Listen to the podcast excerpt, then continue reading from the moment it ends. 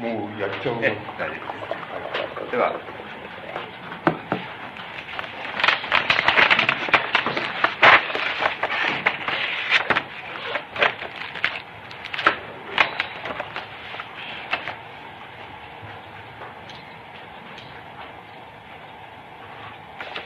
えっ、ー、と、今日は、あの、心についてっ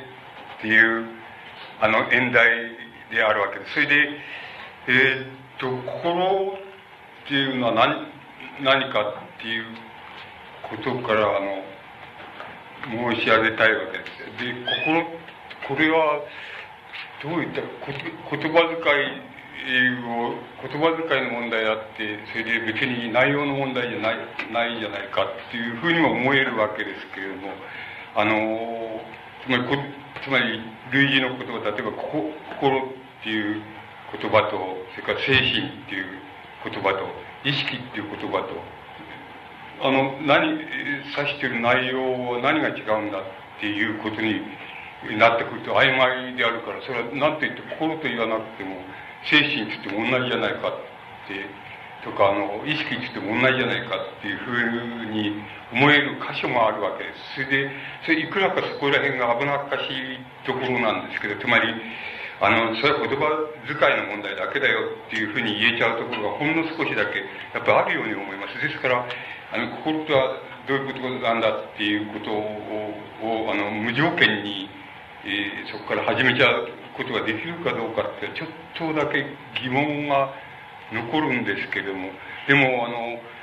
うん、僕は長い間、その心っていうのは、えっ、ー、と、自分でそこ、あの、そういう言葉を使っていながら、本当はよく自分で分かってなかった、分かんないで使ってたっていうか、漠然と使ってて、それで、まあ、あの、その漠然とっていうのはいいんじゃないかっていう、つまり、あんまり厳密じゃなくていいんじゃないかって、あれも厳密にすることは無理じゃないか。つまり、類似の言葉に対して、意識と言葉、あの、心と、あるいは精神と心ってどこ、どこが違うんだって言われると、あの、それは言葉遣いだけの問題だって言えるところがあるから、あの、曖昧でいいんじゃないかっていうことで心っていうのを使ってましたですけど、実はその、こ、あの、去年、一昨年くらいに僕、あの、三木さんっていう、三木茂雄さんっていうんでしょうけど、なるほど成功のせいって書くと、とっていうのを書くわけですけど、三木さんっていう人の著書を、あの、読んで、初めて、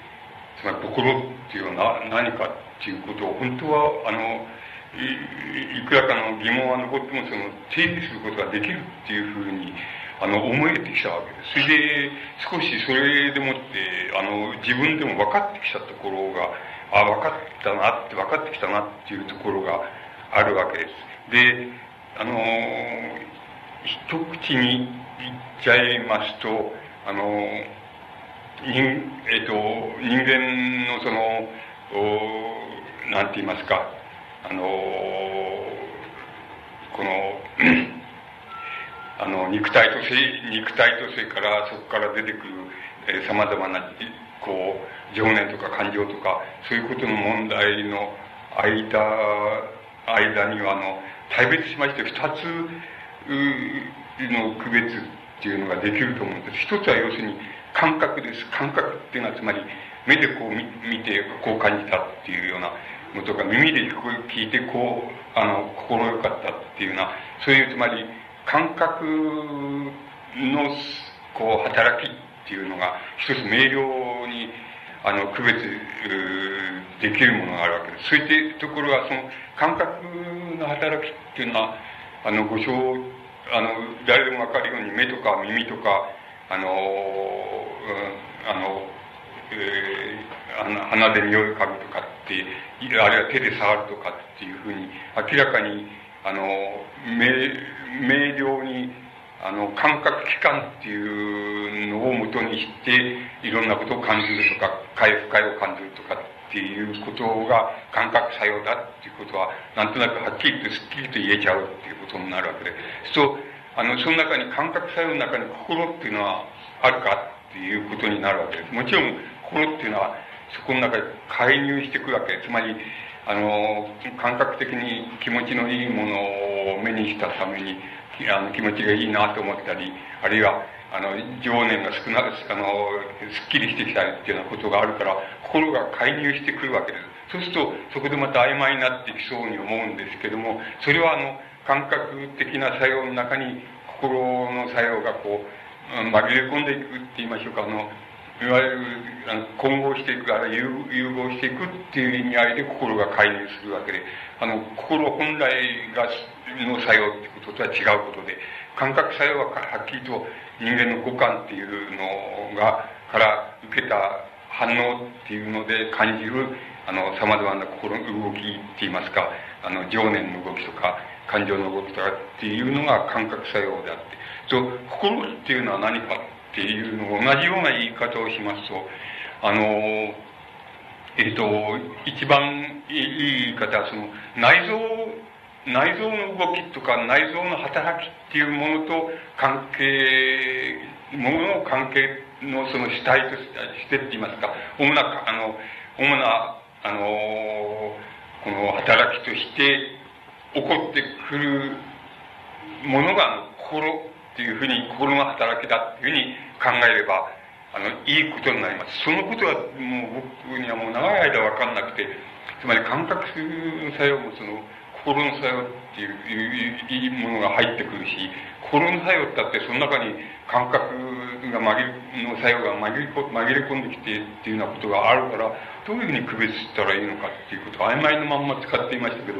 あの、ミキさんっていう人の本を見ますと、あの、明瞭に、あ、これは入れちゃうんだっていうふうに思思います。それで心の作用っていうのはそういう意味合いで言えば、あの、五感って言いますか、目とか視覚とか聴覚とかそういうことじゃなくて、内臓の働きに関連する、あの、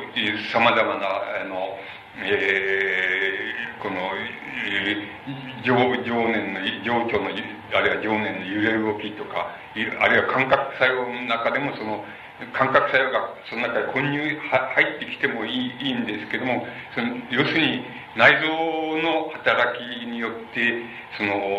起こってくる、内臓の働き方によって起こってくる心の、あの、心作用ってまた、あれになっちゃいますけど、つまりそういう人間の情念の動きっていうようなものを、心、あるいは心の作用っていうふうに言えば、あの、明瞭に区別できるっていう、一応明瞭に区別できることになります。それで実際問題としては、どちらかが主体になって感覚作用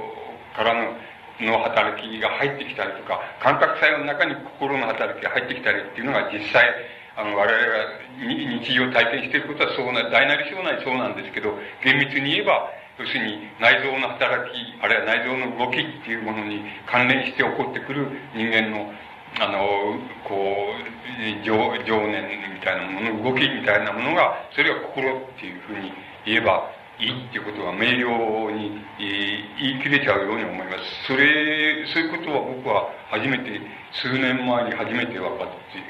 自分なりに納得して、その前はもう曖昧に使っていました。感覚と、感覚作用と心の作用っていうのは、要するにごったまぜになって出てきますから、どこが違うんだ？だったら言葉としては曖昧に使っていいんじゃないかっていうふうに使ってきましたけど、あの、大体そこら辺で、あの、そうかっていうことで、主なる、あの、働き方としては、心っていうのは、要するに内臓の働きに関連する動きっていうものを心っていうふうに言ってるんだっていうふうに、あの、あるいは、それに内臓の働きっていうか、内臓の動き具合に、あの、関連して出てくる精神の働きが、それを心っていうふうに言ってんだっていうふうに言えば、あの非常に明瞭なんじゃないかっていうふうに思えてきました。その内臓の働きっていうのは何かって言いますと、えご承知のように、その内臓っていうのは大部分が、あの、えっ、ー、と、あれなんです、あの、要するに植植物神経っていうふうに言われている、じあれは自律神経でもいいんですけど、自律神経っていうふうに言われてるもんで動いてるのが、あの、内臓の働きなわけです。例えば心臓なる心臓は別に心臓を動かそうっていう感覚作用でもって動かそうっていうふうに思ってなくても動いてるわけです。それはどうしてかというと人間の中の植物神経系っていうのがその動きを司ってるっていうことになります。で、えー、だから、あのー、まあ、内臓の働き、みんな腸の働きとか胃の働きも同じで、あの、何もあれしなくても、あの、一人に植物神経で、あるいは自律神経で動いてる、一人で動いてるように見える、意識して動かしてるんじゃなくて、動いてるっていうものが内臓の、あの、動き方なわけです。で、人間で言うと、えっ、ー、と、の、喉から、えっ、ー、と、喉っても喉仏なんですけど、喉仏から上の方、方の動きっていうのは感覚的な動きで、あの、に司られているわけですけど、喉仏から下の方は、あの、感覚作用では動か、動かせないし動かないわけです。つまり感覚作用が及んでるのは、えー、喉仏から上の部分であったり、外の部分、つまり手足だったり、聴覚だったりっていうような、そういうもんであって、心の司ってる領域っていうのは一応感覚では届かない。そうすると人間、あの、つまり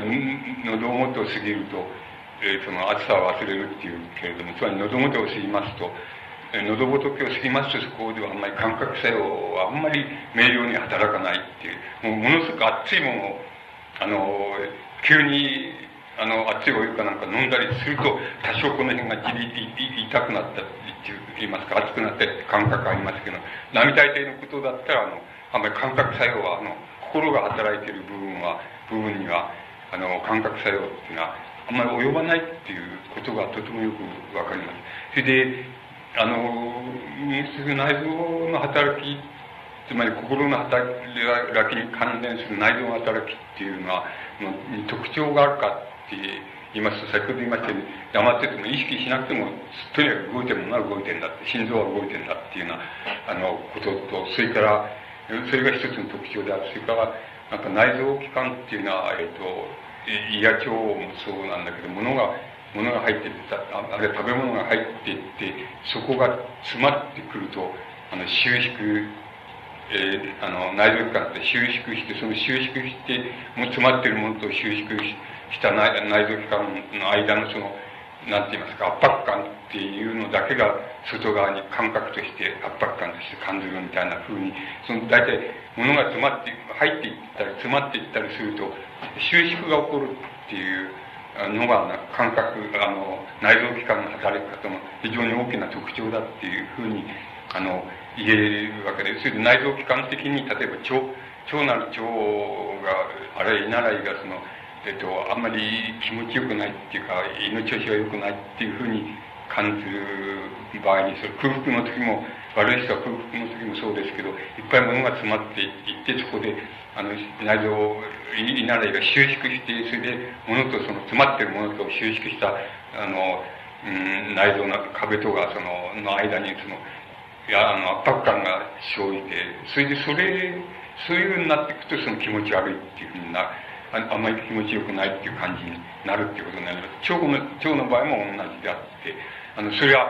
あの排出するまではやっぱり詰まってると気持ち悪いっていうあの不快であるっていう例えば便秘っていうのは不快であるっていうのはあの要するに詰まっていると詰まっている部分だけ内臓があの収縮してそのそこに強い圧力が生じてそれがあのあんまり気持ちよくないって今日は調子悪いとかって便秘気味だとかっていうふうなふうな不快感となってつまりこの内臓器官におけるその快不快っていうのは非常にあの、機関としてと言いますか、生理的にって言いましょうか、肉体的にって言いましょうか、その一つあるんだそれが、あの、心の回復会っていうのが、いうのは、えっ、ー、と、大部分の場合に、つまり、フロイト流に言わせますと、その性っていうか、セックスって言いますか、あるいはエロスって言いますか、あるいは、えー、フロイト流の言い方で言うと、リビドーっていうわけですけども、リビドーの広い意味でのリビドーの働き、あるいは性の働きっていうのが、あの、心の回復会っていうことに関連するわけです。だけども、それとは別に、あの明瞭に分かること分かれること難しいけど、それとは別に内臓の、今言いましたように、詰まっている時の、あの、圧力感とか、そういうのが内臓的な回復会っていうのももう一つ生理的にあるんだけど、それは、あの、必ずしも性の感覚で、つまりセックスの感覚、あるいはエロスの感覚じゃない、なくてあるっていう、収縮感との、であるっていうことがあります。それそれで、それと心、あの、心の回回復会っていうのは多分、フロイト流に言えば広い意味でのあの性的感覚って言いますかエロスの感覚からリビドーっていうものと関連してあのリビドー的に不愉快だったらば不快であるっていうふうに心は感じるしあの快感だったら快というふうに感じるっていうふうになっていて一応厳密に言えばその人間の快快不快の感覚あの感じ方っていうのはあのその二つ二重にな作用があって二つの作用があるっていうことがあの言える言えるわけです。それであの、まあ、内臓内臓の働きのまああのこう一番重要なものです例えば心臓の働きっていうのがあるわけですけどもあのこれは例えば外側からつまりあの不意になんかあの物が落ちてきたとかあるいは不意になんか何事から起こったっていうような場合がありますと内臓つまり心臓な心臓はあの急にドキドキしちゃうっていうことがあるわけです。つまりそういうふうな作用の仕方をあの内臓の働きがするわけです。つまりそういう場合にドキドキしちゃうっていうあの普段より脈拍が多くなるわけですけど内臓器官として多くなるわけですけどそれことが要するにあの人間の驚不意不意の驚きっていうあの心の働きになって現れるっていうあのそういうことになると思いますそれからあのこのミキさんっていう人が言ってる一番僕ら見て一番そういうことで内臓器官の働き一番重要であの心の働きと関連させて一番重要なことっていうのはあの人間っていうのはなんか物事を例えば集中して考えようとすると大抵息を詰めてるっていうふうに言ってます。つまりそれは息っていうのは肺臓ですけど、肺臓という内臓なんですけど、肺臓はまあ黙ってれば、あの黙って、あの自律神経によって呼吸作用を営んでるわけですけども、あの、もし何かもの、何か考えようと思って何かに考えを集中したりするとき、大抵は、あの、息を詰めるっていうことをしてるっていう。つまり、あの、息を詰めるっていうことは、要するに、呼吸を止めてるわけです。あの、つまり、物、物事を集中して考えようとすると、呼吸を止める。そうすると、あの、それを、まあ、その、それを広げてみますと、要するに、あの、物、人間が物を考えるっていうようなこと、つまり、考えたり、集中して物事を考えたり、なんかするっていうか、あるいは感覚を集中したりするっていうことは、えっと、内臓器官、うん、とは相矛盾するっていう作用じゃないかっていうことを三木さんっていう人は言っています。それはとても重要なことのように思います。つまり、あの、人間が人間らしいっていうことは多分物事を考えられることだみたいな風な言い方っていうのはあるわけです。だけど、そのことは本当は内臓器官にとっては良くないこと、つまり内臓器官を、あの、肺なら肺の呼吸をうっと詰めないとあの、なんか物事を集中して考えられないみたいなことがあります。そうすると、なんか人間の人間たる威厳っていうことは、大体内臓器官の働きに対しては、もう、あのこう、矛盾した作用を及ぼすもんだっていうことが、まあ、あの、大雑把に入れたりします。そう、そうすると、あの、なんて言いますか、人間の人間たる威厳っていうのは、少なくとも、あの、植物、植物神経、人間の中にある植物神経系で働いてるその内臓器官に対しては、あんまりいい作用を及ぼすもんじゃないんだっていうことが言えそうになってきます。つまりそのことはとても、あの、そういう矛盾があるんだっていうこととても重要なような気がいたします。で、もう少しその三木さんの指摘していることで、重えっと、僕なんか初めてああ、そういうもんかってびっくりしたことがあるんですけど、それはあの、えっ、と、人間の顔っていうのは何かっていうと、それはあの、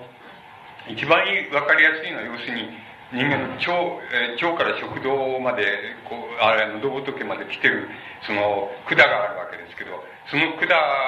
つまり植物神経系で動いてる管があるわけですけども、その管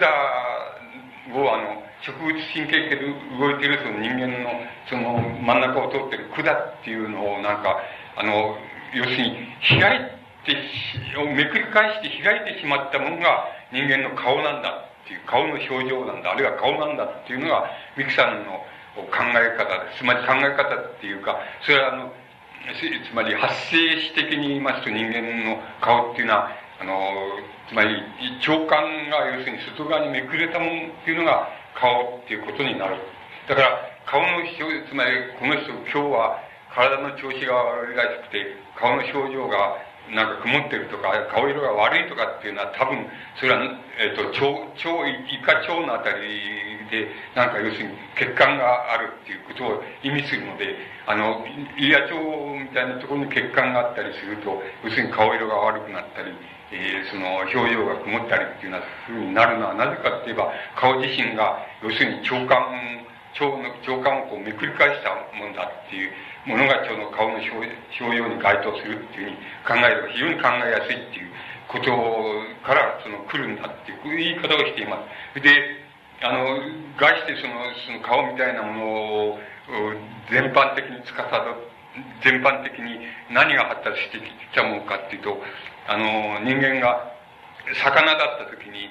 えっ、ー、と、まあ、エラ呼吸しているわけですけども、あの、魚だった時のエラっていうのが大体その人間の、こう、この空間を使ってるようになってるっていうことに、発生史的にはそういう、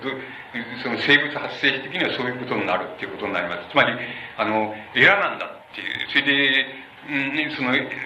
ラであって、その、エラだけど、あの、一番、あの、人間、その、エラの発達したもんなんだけど、その、その中で一番その敏感に発達して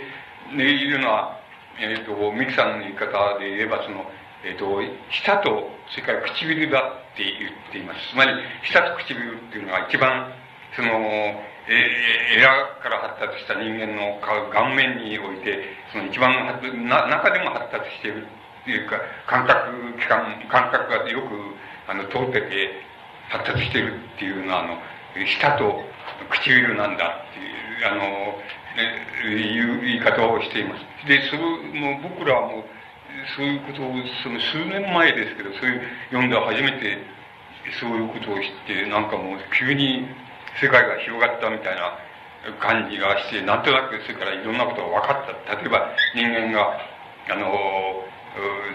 そのキスするとかっていうような、こう舌と唇を使うわけですけど、そういうのはなぜなんだろうなっていうようなことが、なんとなくミキさんのそういう説明を、あの、の聞いててわかるような気が僕はしました。そうつまり、大変いろんなことを僕は、あの、教え、びっくりしたなっていうのが僕の感じ方で、これ、僕だけはびっくりしたのかもしれないですけど、あの、びっくり、僕はびっくりしました。つまり、解剖学的に言えば、その、要するに顔っていうのはエラなんだっていう。それから、その、この形形態学的に言えばって言いますか、形から言えば要するにこの腸腸管がめくり返ったのが人間の顔の表表情なんだってっていう、そういう言い方を、あの、それがまあ、生物学的なあの発達史から言えば非常に正しい言い方だっていうことに、あの、なっていきます。で、あの、そうしますと、えっと、あの心の働きって、心の働きっていうのは、あの、内臓の働きだっていう、内臓の働きだっていうことになります。それで、僕は、えっと、自分、これはプライベートな問題で、自分にとって、あの、そういう、そういうことが、あの、分かって、自分にとって役に立ったって言いますか、自分にとってなん役に立ったっていうもっとあの俗な言い方すればこれはあのなんて言いますかあのこれ得したぞって言ったらいいんでしょうか。得したぞと思ったのはつまりあの僕はあの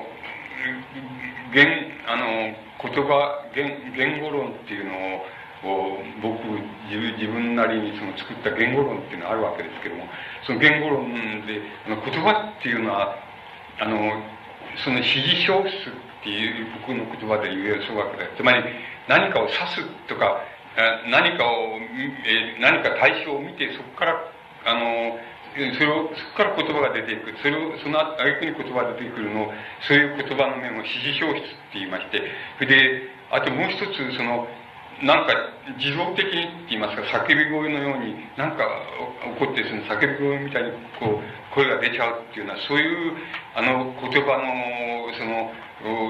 この面をその、じあの、自己表出っていうふうに、僕の言葉で、えー、僕のあれで言いまして、それで人間の言葉っていうのは、その指示表出と自己表出との、とから成り立ってるんだ。つまりそれの、こう、組み合わされたものが成り立ってるっていうなのが、まあ、大雑把に言って僕の考え方だをしてきたわけです。それで、あの、例えば、あの、名、つまり人間の名名詞ですね、あの、顔とか手とか足とかっていう名詞ですけども、名詞っていうのは要するに指示性が強い言葉なんで、で、自己表出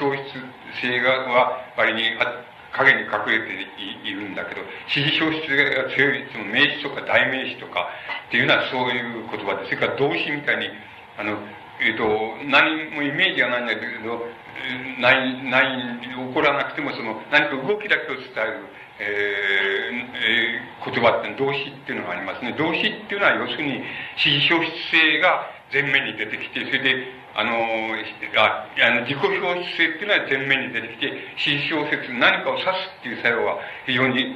背後に隠れたり少なく出てきたりっていうのは、これは動詞であって、例えば形容詞っていうのは、その中間で指示表、ある程度、例えば美しいな、美しいっていう形容詞は、確かに対象を見てなければ美しいかどうかわかんないんですけど、だから、対象を見てる、つまり指示表出性もあるんだけど、全面的に指示表出性じゃない、つまり名詞とは違う、違うので、その、そういう非常性もあるんだけど、あの、自己表出性もそこの中入っていて、それは半々なら半々に、あの、あのなっていって出てくるのが形容詞みたいなものなんだっていうふうに、僕らの間と、言語論になって、そういう解釈になってしまって、そうしますと、なんて言いますか、名詞を、まあ、一方の端にして、一方の端を動詞にしますと、あと、形容詞とか、口とか助動詞とか助詞とかっていう、助詞みたいな例えば、何々のっていう、のっていうような言葉は助詞ですけども、のっていうのは何も指示性はないわけ。のって言ったって何もイメージは浮かんでこない。これは自己表出性だけから成り立ってる。だけってから成り立って前面に出てきて、あの、いや、あの自己表出性だけが前面に出てきて、指示表出性が、あの、もう極端に後ろ、後ろ側に退いちゃってるのが助詞みたいなものです。だから、何々はとか何々のって言ったって、何もその、何者も指示しないんだけど、言葉には違いないんで、あの、そういうふうにしますと、なんかこう、名詞を一方の端、それから動詞をその対照的な配置としますと、その中間に形容詞から助動詞、助詞、それから、あの、副詞みたいなものまで全部こうに、あの、円になって入ってきちゃって、その中に微差ですけれども、指示消費性と自己消費性の微妙な差異っていうのが、その人間のあの言葉を作ってるっていう、あの理解、考え方になります。そういう、そういうふうに考えてきましたけど、このミクさんの、うん、この、そういう、その、あの、こう、なんて言いますか、考え方っていうのを、その、数年前に僕はあれしまして、それで、結局要するに心心の働きから出てくる言葉を、言葉はあの、自己表的な言葉っていうふうに考えればいいんじゃないかっていうことに初めて、あの、僕は気がつきました。つまり、あ、これは使えるっていうふうに思いました。つまり、俺は漠然とそういう言葉っていうのはその、指示表出と自己表出からできてる。その交差点、交差したものが言葉なんだっていうふうに思う、そういうふうに考え方を出してきたけど、それがあの、身体的あるいは生理的に言えば、要するに心の働き、つまり内臓の働き、内臓器官の働きに関連する、表現の仕方っていうのが自己表出だって。そうじゃなくて感覚の働きに関連するその言葉の働き方がその指示表出なんだっていうふうにあの考えればこれはあのこう、なんて言いますか、意志のその、身体的、あるいは生理的って言いましょうか。身体的基礎っていうのは、俺の、その考え方に、あの、こう、根拠、根拠を与えられるんじゃないかっていうふうに、初めてそういうことにに気がつきました。それで、僕らはそういうことは、あの、それでも、あの、やっぱり、一段とその自分の考え方がなんか、広がったように思って、とても役に立ったんですけど、あの、びっくりすることばっかり、あの、たくさん、このミクさんっていう人の本を読むと、あの、書いてありまして、それで、あの、内臓感覚っていう、内臓器官の感覚っていうのが、まあ大体心の働きっていうふうに考えれば、あの非常にわかりやすい。もちろん、現実的なその両方が入り混じって出てくるわけで、どちらかが多いかっていうことに過ぎないんですけど、そういうふうに出てくる。そうすると、心っていうのは、あの、そういうふうに、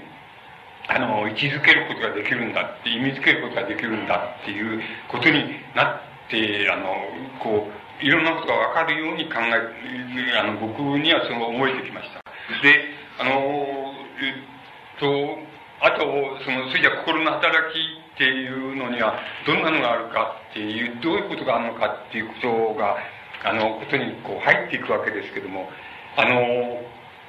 うん、何から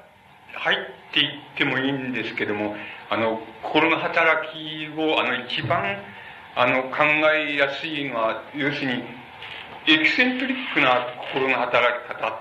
あるいは病的な心の働き方っていうのを、あの、取り出してきますと、心の働き方っていうのはど、極端になるとどうなって、病的になるとどうなって、それで普通だって正常っていう範囲だったらこうなるっていうようなことが、あの、よくわかるんじゃないかなっていうことで、まあそういうところから、あの、入って、ってみ、ま、見たいと思うんですけど、えっと、その、え一番最近のその、あの、ベストセーラーにも入っていて、その、入ってる、あれなんですけども、あの、ダニエル・ピースっていう人の、24人のビリー・ミリガンっていう、あの、翻訳賞が上下で出てるんですけど、これがあの、たくさん読まれて、読んで読まれていて、そのベスト、いつでもベストセラーのいくつかに、こう、もう、もう相当長い間入っている本です。で、ですから、まあ、皆さんの方もな、あの、随分読まれているわけだと思います。で、これ、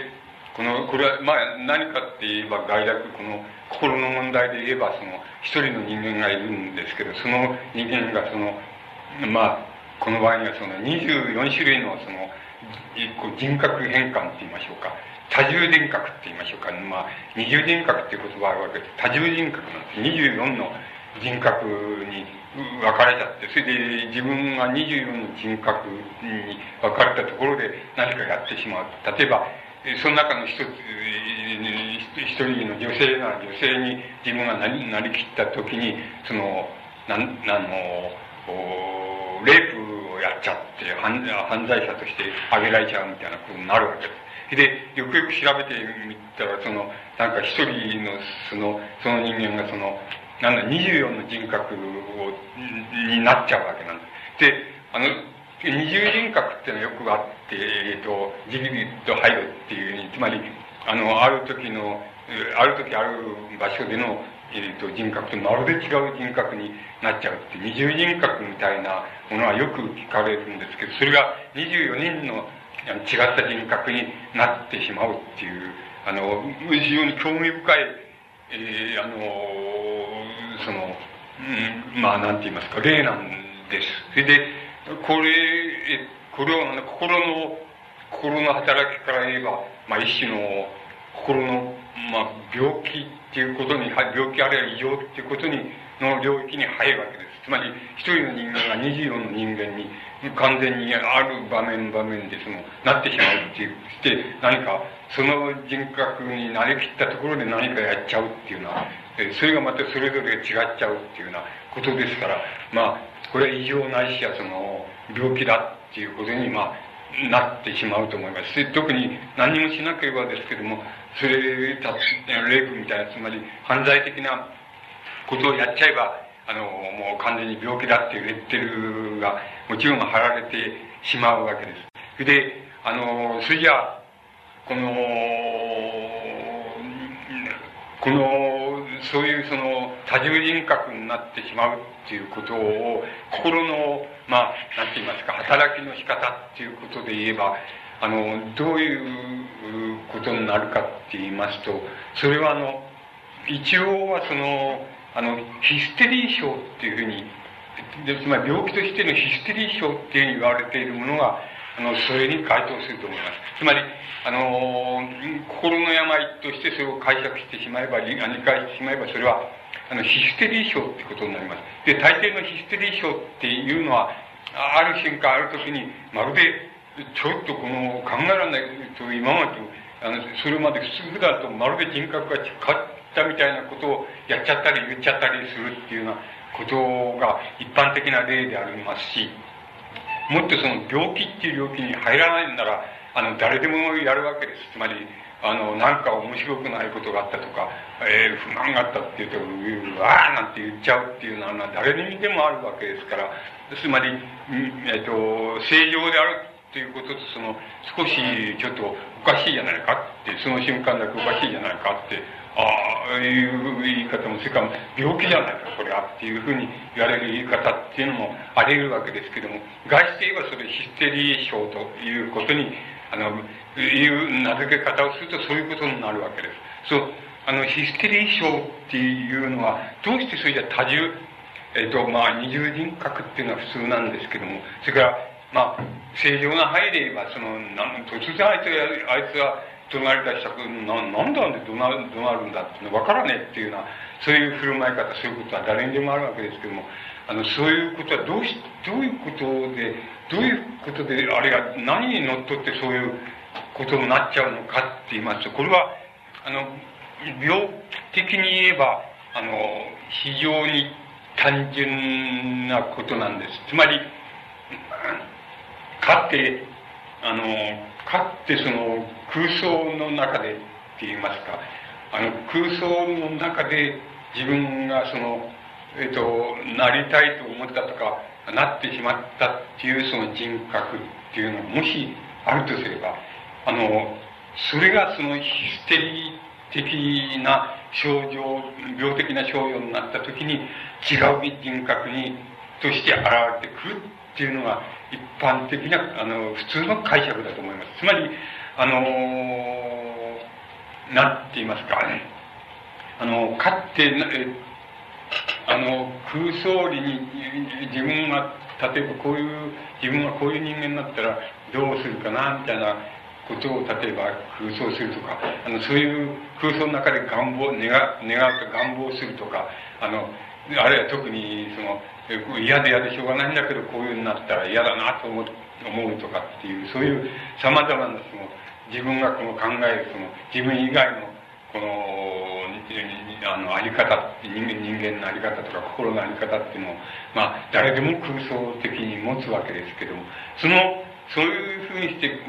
あの、持つ、その空想理に持つ、その、持ったところの人格に、そのヒステリー症の場合、人格がそのヒステリー症の場合に現れるんだ。そして自分はその人格になりすますって言いますか、なってしまったような習慣的な、あの、作用があるんだっていう解釈が、まあ、あの、病気としてのそのヒステリー症、あるいは、あの、多重人格っていうのがなぜ起こるかっていうことの、あの、一番その一般的な解釈だと思います。で、あの、その解釈は、で、まあ、その、そういう解釈をする以外、解釈の出出どころがないわけなんですよ。もう一つ、も、も、もっと違う解釈を無視したいならば、いや、それは自分の母親なり父親なりにに自分の姿を似せたいと思ったんだ。だけども、その、父親なり母親なりに直接似せることができないので、例えば父親なり母親なりが、あの、考えているだろうと思える、その人格っていうのに自分が、その、人格変換しちゃって、しちゃって、そういう振る舞いをしちゃうっていうふうに考えるか。つまり、あの、そういう、その父親、母親のせいにする、せい、せいにするってのはおかしいですけど、そういうふうな理解をするか、あるいは自分が自身が願望して、こういうふうな人格であったらなとか、こういう人間になれたらなとかっていうふうに空想している、そういう人格になりきっちゃうっていうこと、なりきっちゃうその発作みたいなものが起こると、それがヒステリー症の発作なんだ。それが多重人格に人間がなり得る理由なんだっていう解釈が、あの、一番最もらしい、あの、解釈だっていうことになると思います。で、あの、もちろんあの、例えば、もっと、もっと要するに、あの、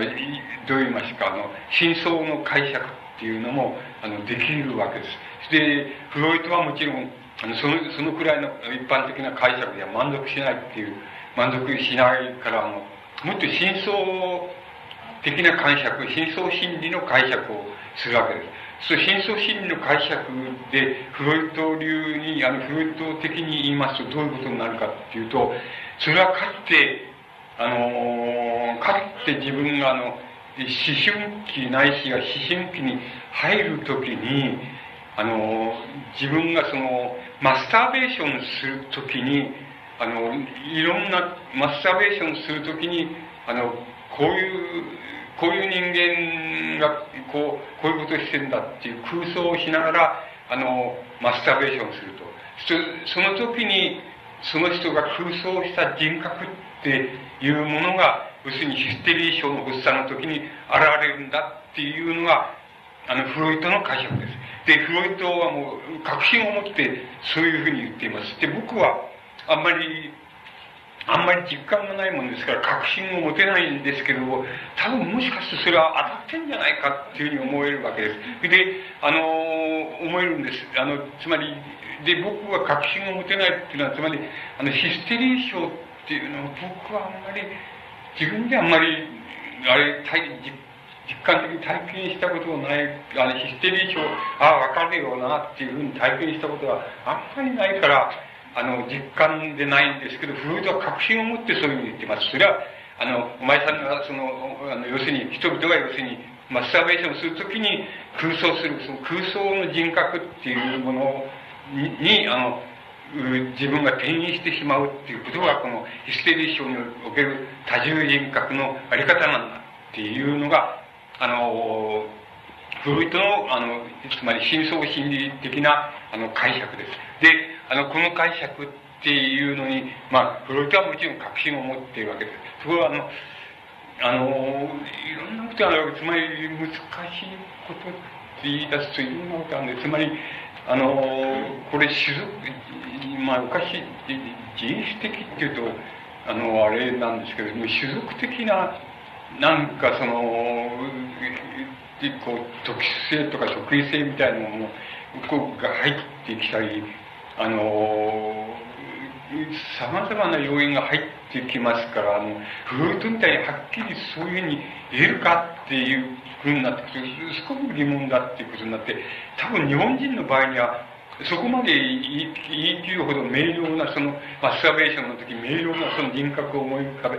自分と違う人格を思い浮かべてっていうのはなんないんじゃないかなっていう感じがするんですけどもあのうんこう、もっと曖昧なんじゃないかな。でも、決して嘘じゃない。つまり、フロイトの解釈は嘘じゃないに違いない。だけれども、フロイトが言うほどはっきりしてるかなってなってくると、あの、日本なんか日本人なんかの場合にはもう、真相、その人の真相心理の、もう一つ奥の真相心理をもうもう少し探していかないと、そういうふうに言えなく、言えないっていうようなことになっちゃうんじゃないかなっていうふうに思いますから、あの、なかなかそう一口に言えないんですけど、もちろんフロイトは確信を持ってそういうふうな言い方をしています。で、これがフロイト的な、あの、ヒステリー書の解釈になりますし、なりますし、フロイト的な、あの、なんて言いますか、うん、あの、多重人格の解釈になります。多重人格になり得る解釈になります。この多重人格っていうのには、つまり、えっ、と、ほんのちょっとだけ、あの、様が、えっ、と、様子を変えますとね、いろんな、この、その周辺にまたがる、あの、いろんな問題があるわけです。例えば、あのね、要するに、えっ、と、なんていうドッペルゲンゲルっていうふうに言う、その、なんて言うんだろう。えー、要するに、二重、二重、つまり、二重幽霊なんですよ。二重幽霊っていうのはおかしいですけど、あ例えば、えっ、ー、と、あれですよね。あの、芥川の小説なんか出てきますけど、つまり、例えば自分が要するに、机、机向かって何か書き物、何か書いて机向かってる。それを、あの、自分が見見えるわけですよ。自分が見ちゃうっていう現象っていうのを、こう、二重幽霊なんで、二重幽霊なんですけど、そういう小説に出てきますけど、つまりそういうことってのあるわけなんです。つまり、ものすごく怖いって言いますか、あの、非常に恐怖感を持つ、あの、体験なんですけど、要するに自分が何かしてるっていうのに自分が自分で見えちゃうっていう、そういうドッペルゲンゲルっていう現象があるわけで。これは、あの、多重人格みたいな、その二重人格、多重人格みたいな人格変換じゃないんです。あの、自分が自分で見えちゃうっていう、そういう作用があるわけです。それはものすごく怖いわけです。あの、怖いわけです。そういう、あの、作用っていうのはあります。それも、あの、多重人格、あるいは二重人格、つまりあれはヒステリー症じゃないんですけれども、あの、それに類似の体験だっていうふうに、あの、その周辺を広げることができます。そうするとそれは何なんだろうかっていうことになります。で、これの解釈っていうのも、あの、ヒステリー症と同じで、要するに、やっぱり自分が二つに分かれちゃうっていう、そういう自分の人格が二つの人格に分かれちゃうっていう、そういうヒステリヒステリー症の、まあ、一一種なんだっていうふうにな理解ももちろんできる、できるだと思います。それあの、だけれども、もう一つの、ほら、あの、解釈の仕方っていうのは、いわゆる、あの、臨死体験っていうのがあるでしょう。つまり、死に損なって生きてきた、あの、また生き返ったっていう人の体験の中に、つまり、あの自分がその、病気でその既得状態で、その、えーえー、ベッドに横たわっていて、その、お医者さんのその、まあ、カンフー注射をしたり、えー、何かしたりして、また看護婦さんが急が立ち回ってたりっていうのは、そういう風景が、って言いますか、そういうのが、あの、やっぱり上の方からちゃんと見えたんだっていう、その体験っていうのも、まあ、一種臨死体験っていうふうに言うわけですけども、つまり、そういう臨死体験っていうのもやっぱり、あの、自分が自分で見えちゃうっていう体験に、あの、類するわけです。その、そういう体験っていうのはなんか死に損なった人の、死に損なって生き返った人の体験っていうようなものの中には、あの、いっぱいあるわけで、あるわけです。で、それは、もっと極端に言いますと、つまりそのまんま、それじゃそういう体験を、あの、ベッドに横たって、あの、死にそうになってる、そういう自分を自分が見えちゃう、見てるっていうのは、そういう体験をもっと進んでしまえば、あの、向こう側へ、つまり、あの世っていうことになるわけでしょうけど、向こう側へ行っちゃった。で向こう側にはいろんなことがあって、そのお花畑があったとか、あの、橋の向こうに綺麗な人が立って、その手間抜きしてしてたとか、あの、肉親とか親父さんみたいなのが、親とかが出てきて、お前はこっちに来るなっていうふうに、まあ、帰るとか言われて、その、帰ってきたら、自分は生き返ってたとか、あの、様々なその体験は様々であり得るわけですけれども、その臨死体験っていうのもやっぱり、あの、自分が自分で見えちゃうっていう体験なんで、あの、この体験は、やっぱり、あの、一度その死に損なったっていうような体験をした人が、しばしばその口にする体験なんです。この場合でも、あの、システリー症と同じで、その、自分が、あの、二つに、二つの自分に分かれちゃうっていう体験でもあるし、あるいは、あの、自分の、もう、あの、意識がどんどん衰えていって、あの、もう、意識の死に近いところまで行っちゃった時に、あの、そういう体験っていうような、誰でもやっちゃう、やる、あり得るんだっていうふうな言い方もできるわけです。つまり、それは意識が非常に衰えた時の、あの、極端に言うと死の直前まで衰えた時の体験の中には、その人間は、そういう体験があるんだっていうような言い方もできるわけです。で、その、それと類似して言えば、そのヒステリー症っていうのも、あの、空想的に自分がその思い浮かべてこういうふうになったらいいなとかこういうふうになったらどうだろうなみたいに思い浮かべた人格がに自分が転換するんだって言いましたけれどもそのそれもあのもっと極端に言っていきますと要するにそのそういうその自分の空想はあの無意識の空想ですからいわゆるあの、白日夢と言いましょうか、起きてるんだけど、なんか、あの、こういう、起きて、こう、正気なのかそうじゃないのかわからん、ぼんやりしてるのかわからない状態で起こってくる空想っていうふうに、いあの、言うこと、言うことができるわけです。そうすると、それがヒステリー症、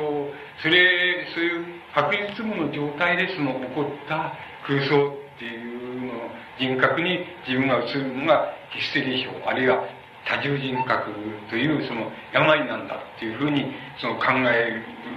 ことができるわけです。で、こういうふうに考えていきますと、あの、多重人格性あるいは二重人格性っていうのは、あの、病気とか異常とかっていうふうにも言えるわけですし、もっと、あの、違う解釈をしますと、それは、あの、人間の死に近いって言いますか、死にできるだけ近いとか、死とか、あの、夢ですね、そういうものに一番近い体験のところで起こってくる、あの、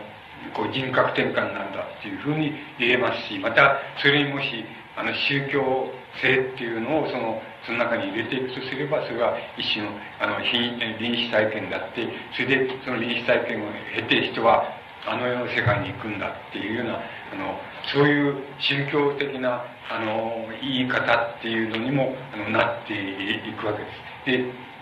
あの、宗教観の中には、しばしばこの、あの、このヒステリー症の、あの、病気の呼び方で言えば、ヒステリー症のあの人がいるわけです。それで、あの、自分は何々、えっと、例えば自分が、自分はに、自分にはその、う、誰でもいいんですよ。キリストの霊が降りてきたとか、日蓮上人の霊が降りてきたとかっていう、もうい、その、いろいろ自由はです。この人も24ですけど、その何人いくいくらでも誰にでもその人格変換できるんだっていうのは、そういう宗教家もいるわけです。つまり、あの、そういうのはもう、そういう宗教的な理解の仕方をしなければヒステリー症だってこと病病気の、ね精神の病として理解すればヒステリー症だっていうことになります。それから、もちろん、あの、なんて言いますか、人間の意識と無意識、あるいは、あの、夢と現実っていうものの中間にある、その、様々な状態、人間の精神の状態の、を、あの、主体に考えれば、これは、あの、一種の白日の夢を、つまり、起きながらその夢を見てる状態みたいにぼんやりしちゃって、意識がぼんやりしている状態なんだっていうような、ふうな言い方ももちろん、あの、できるわけです。で、これは、あの、いろんな、あれがあります。つまり、例えば、えっ、と、柳田国夫なら柳田国夫っていう民族学者がいますけど、この人の、あの、故郷70年っていう本を読みますと、やっぱり子供の時、あの、えー、ぼんやり隣のうちの庭のとこ眺めて、で、ぼんやりしちゃって、それで、あの、隣のうちの庭のに、祠があって、祠をこの開けてみたら、そこに石が飾ってあったっていう。で、それで空を見上げたら、その、なんか、真っ昼間なんだけど、その星が見えたんだっていうんですね。それで星が見えてって、で自分でもあの、あ、こんな状態で、こんな精神上、意識の状態でいると、あの、自分は頭がおかしくなっちゃうに違いないと思って、その、こう、必死になってそれをこう、あの、逃れようとするわけです。そういう、あの、体験っていうのは、あの、柳田国夫は書いています。います。で、なんかこういう体験っていうのは、なんか、あの、誰にでも大なり小なりあるんじゃないかっていう気がします。僕らもあの昼間の星っていうのをあの見たことがあるように思ってます。あの子供の時見えたっていうふうに思っています。つまりあの子供の時はしばしばあのそういう状態にこうぼんやりしちゃってあのぼーっとしちゃってって言ったりしそういう状態になるっていうことはあり得るっていうふうに思うわけです。その場合にはまあ夢と現実とのちょうど中間のところにいるわけです。それからまた逆に本当に夜寝てから見る夢で非常にリアルな夢って言いますか現実的な夢を見ることがあるわけですけどそれはやっぱり白日夢の状態が夢の中でそのその光景がやっぱり再現されてくるっていうのが一番あの典型的なあの夢になってくるわけですそうするとあのこの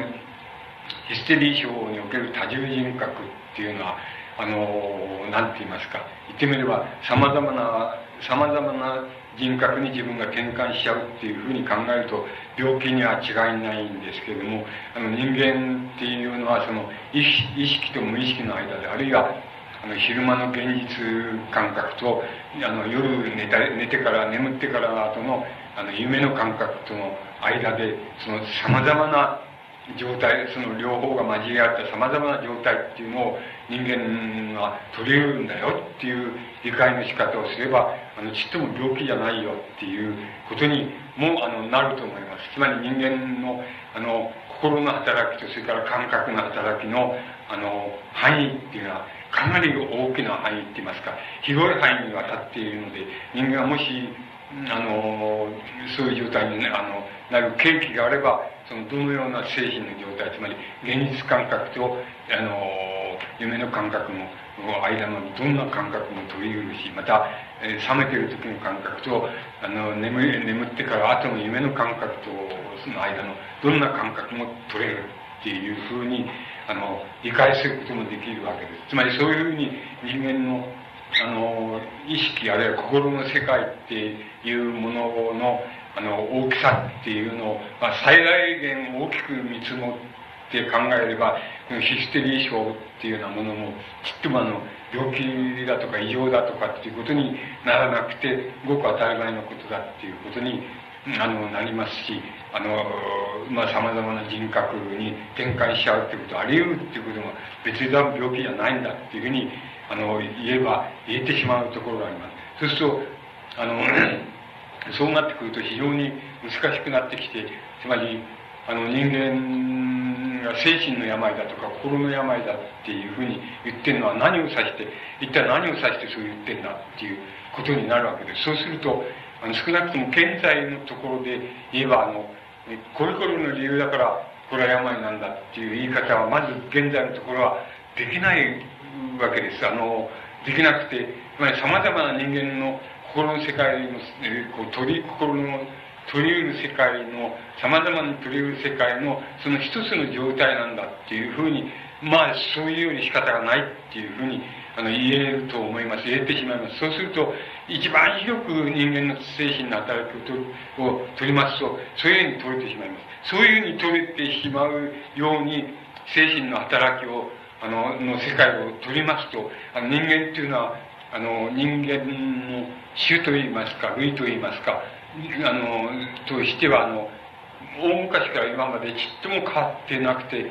あの、その、変わってない、その、あの、意識の世界、あるいは心の世界の、その、ある、あの、ある場面を、ある場所を、時代時代でもって取っているっていう、大体取っているんだっていう、その違いだけが時代の違いだっていうことになってしまうと思います。もっと変なことを言えば、あの、科学っていうのは、えっと、今で、今、今のことに一番近いのは、あの、バーチャルリアリズムっていうわけですけど、つまり、あの、こうなんか、まあ科学的なある、まあ装置を使う、使って、その装置を身につけると、なんか、自分はあの、全く違う世界の中入れて、その中で自分が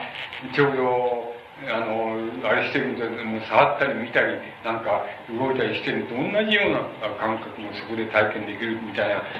装置っていうのは今ではできるわけで、できるようになっていますけど、そういうようなのは、あの、非常に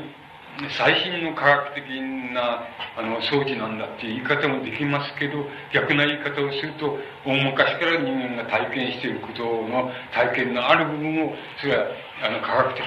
装置でもって作作ることができるようになったんだっていうような言い方もできるんです。そういうそういう言い方もできると思います。そうすると、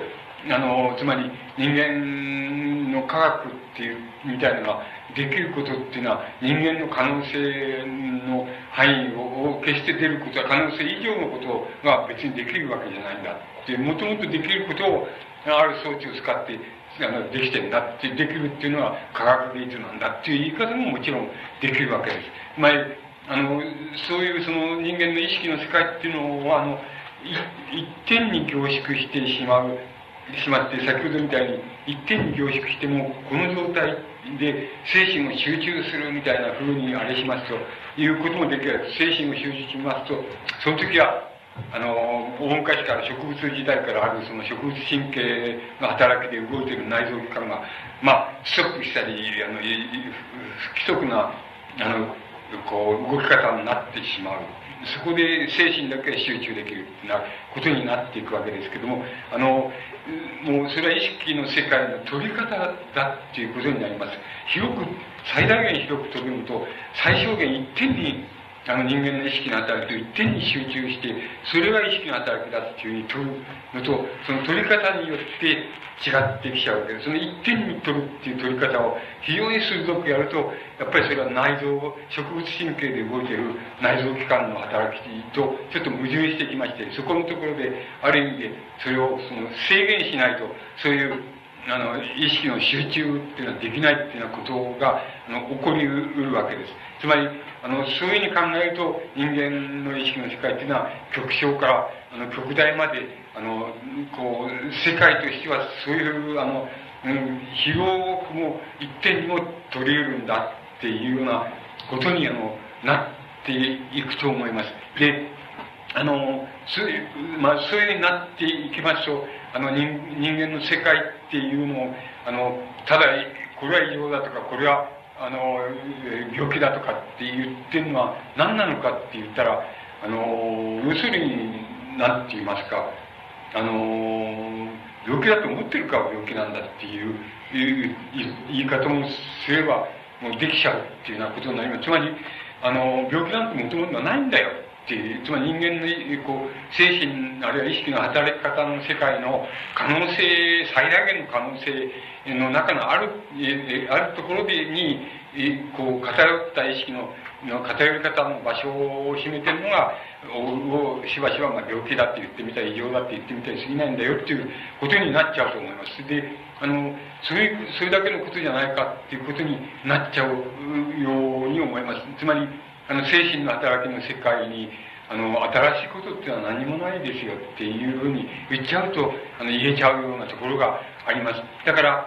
あのこう一点に集中するか、非常に大きな世界としてそれを設定するかっていうことによって、あの、えー、こう、あの病気であるか病気でないとかって言い方も決まってきちゃうから、なかなかこう決められないなっていうことになります。あの、ただ要するに、病気だと言われている状態っていうのは、しばしば現在の日常生活にとっては、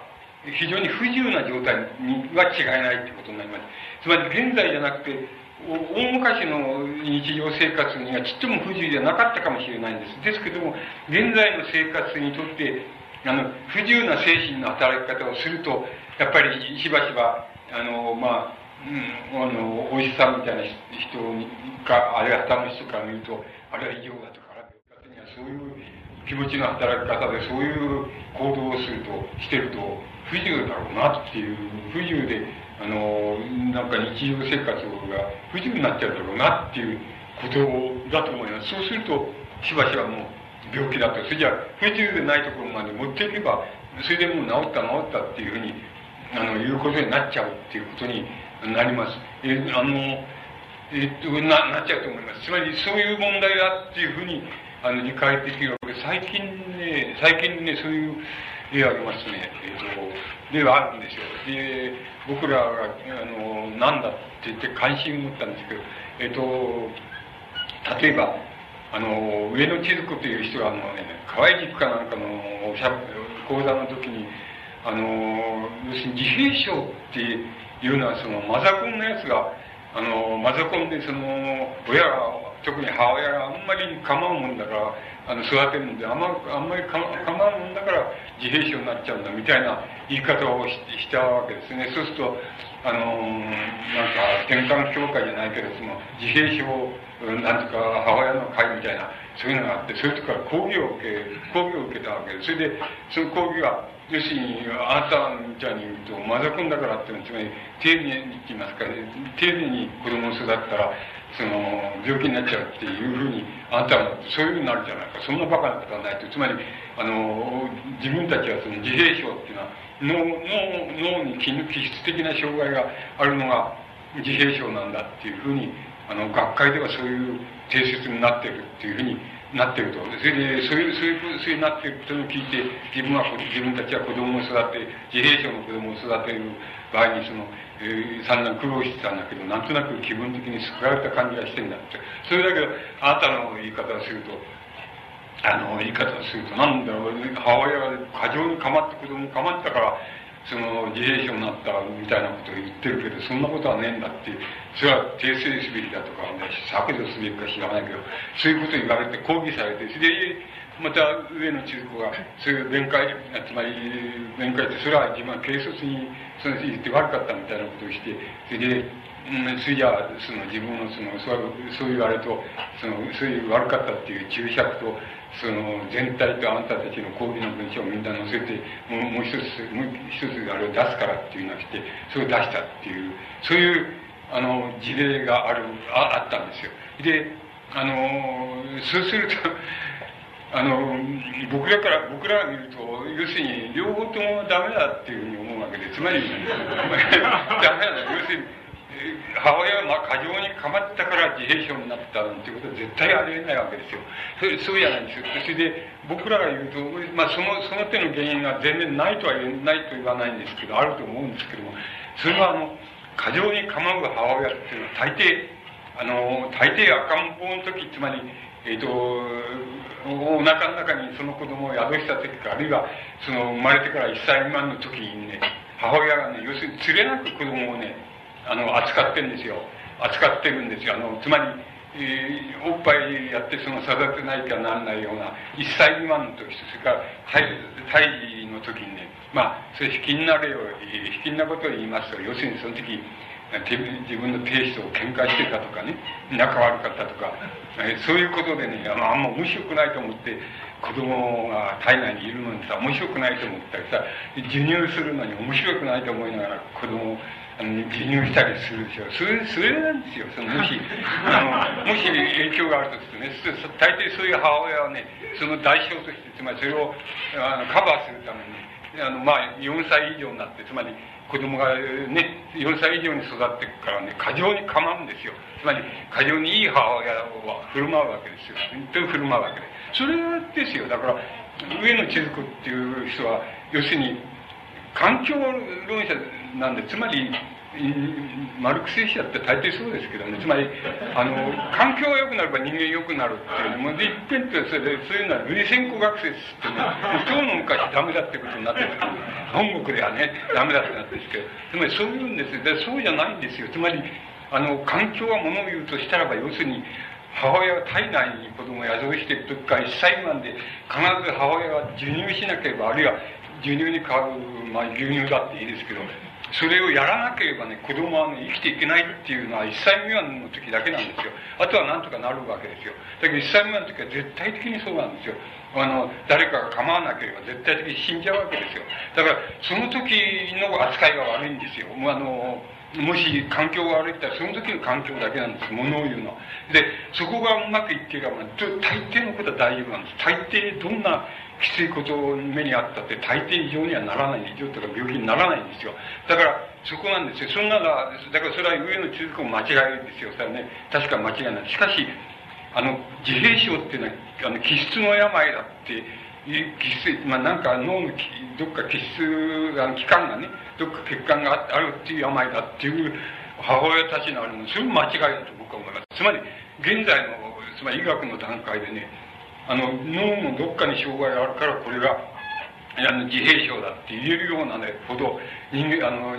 現在の医学が発達していませんよ。だから、そんなこと言えるわけがないんですよ。だからそれは間違いですよ。そんな、定説でも何でもない間違いですよ。だから、それを間違いで、間違いだと、だからこそ、それはこの西部の書店じゃないけど、なんだよ、自閉、自閉症だった私へなんていう翻訳者がさ、売れたりなんかするんです。それは、どうしてかっていうと、要するに自閉症って治るわけですよ。それで、その自閉症って治るってどうし、どうする、どう、どういう状態を治るかって、その人、その、あの、式を読めば非常にはっきりしますけど、つまり自閉症だった人が書いてるわけだから。で、あの、それで自分はその、なんています。か、外界との連絡とか、人との関係の連絡っていうのは、いや、取れるようになったっていうふうに言ってるわけですけど、それはどういうことかって、どういうことかって、まあ、いろいろ面白いから読んでごらんなるといいんですけど、あの、要するに、大雑把に言っちゃうと、要するに、なんて言いますか、あの、自分は、あの、本当に自閉症で、あの、自分がやってることをちっとも異常な、だっていうふうに思ってないし、で、自分が言うことも異常だと思ってないんだけど、例えば何が違うかとあの、こういうことは言う必要ない、言わなくたって人にわかるはずだみたいに思うと、なんか、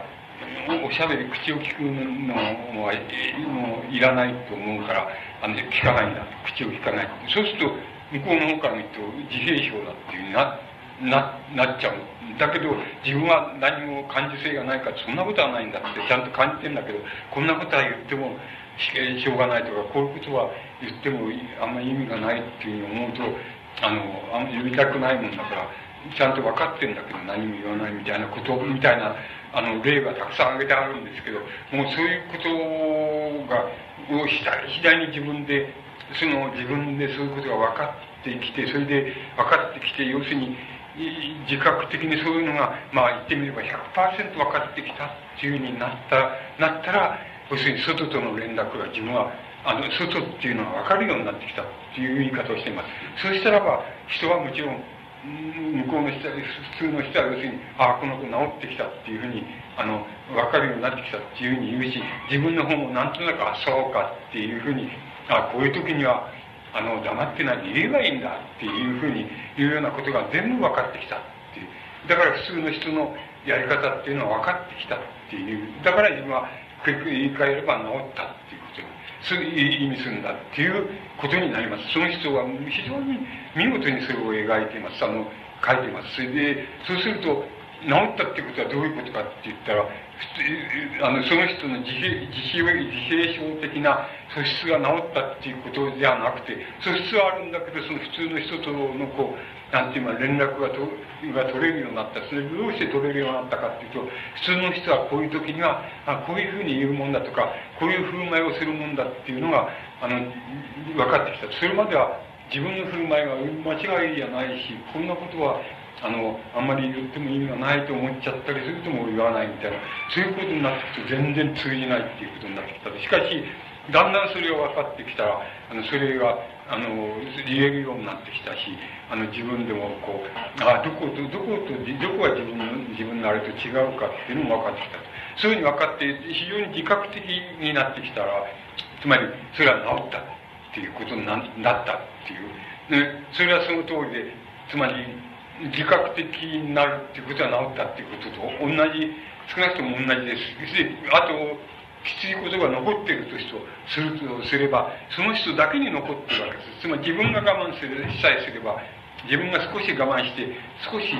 抵抗感が多いけれども、まあ、あの人と同じように、こう言えばいいんだと、こういう時にはこう言えばいいんだとか、普通の人と同じようにこうすればいいんだっていうのが、多少抵抗感があるけども、それができるようになったっていうと、もう、それが治ったってことと同じことになります。だから、要するに、あの、今の現在の段階で、要するに自覚的、その病っていう、つまり病、もしヒステリー症でも何でもいいんですけど、病っていうことを、あの心の病っていうことことが治るっていうことはどういうことかって言ったら、今の段階だったら僕はそう思います。つまり、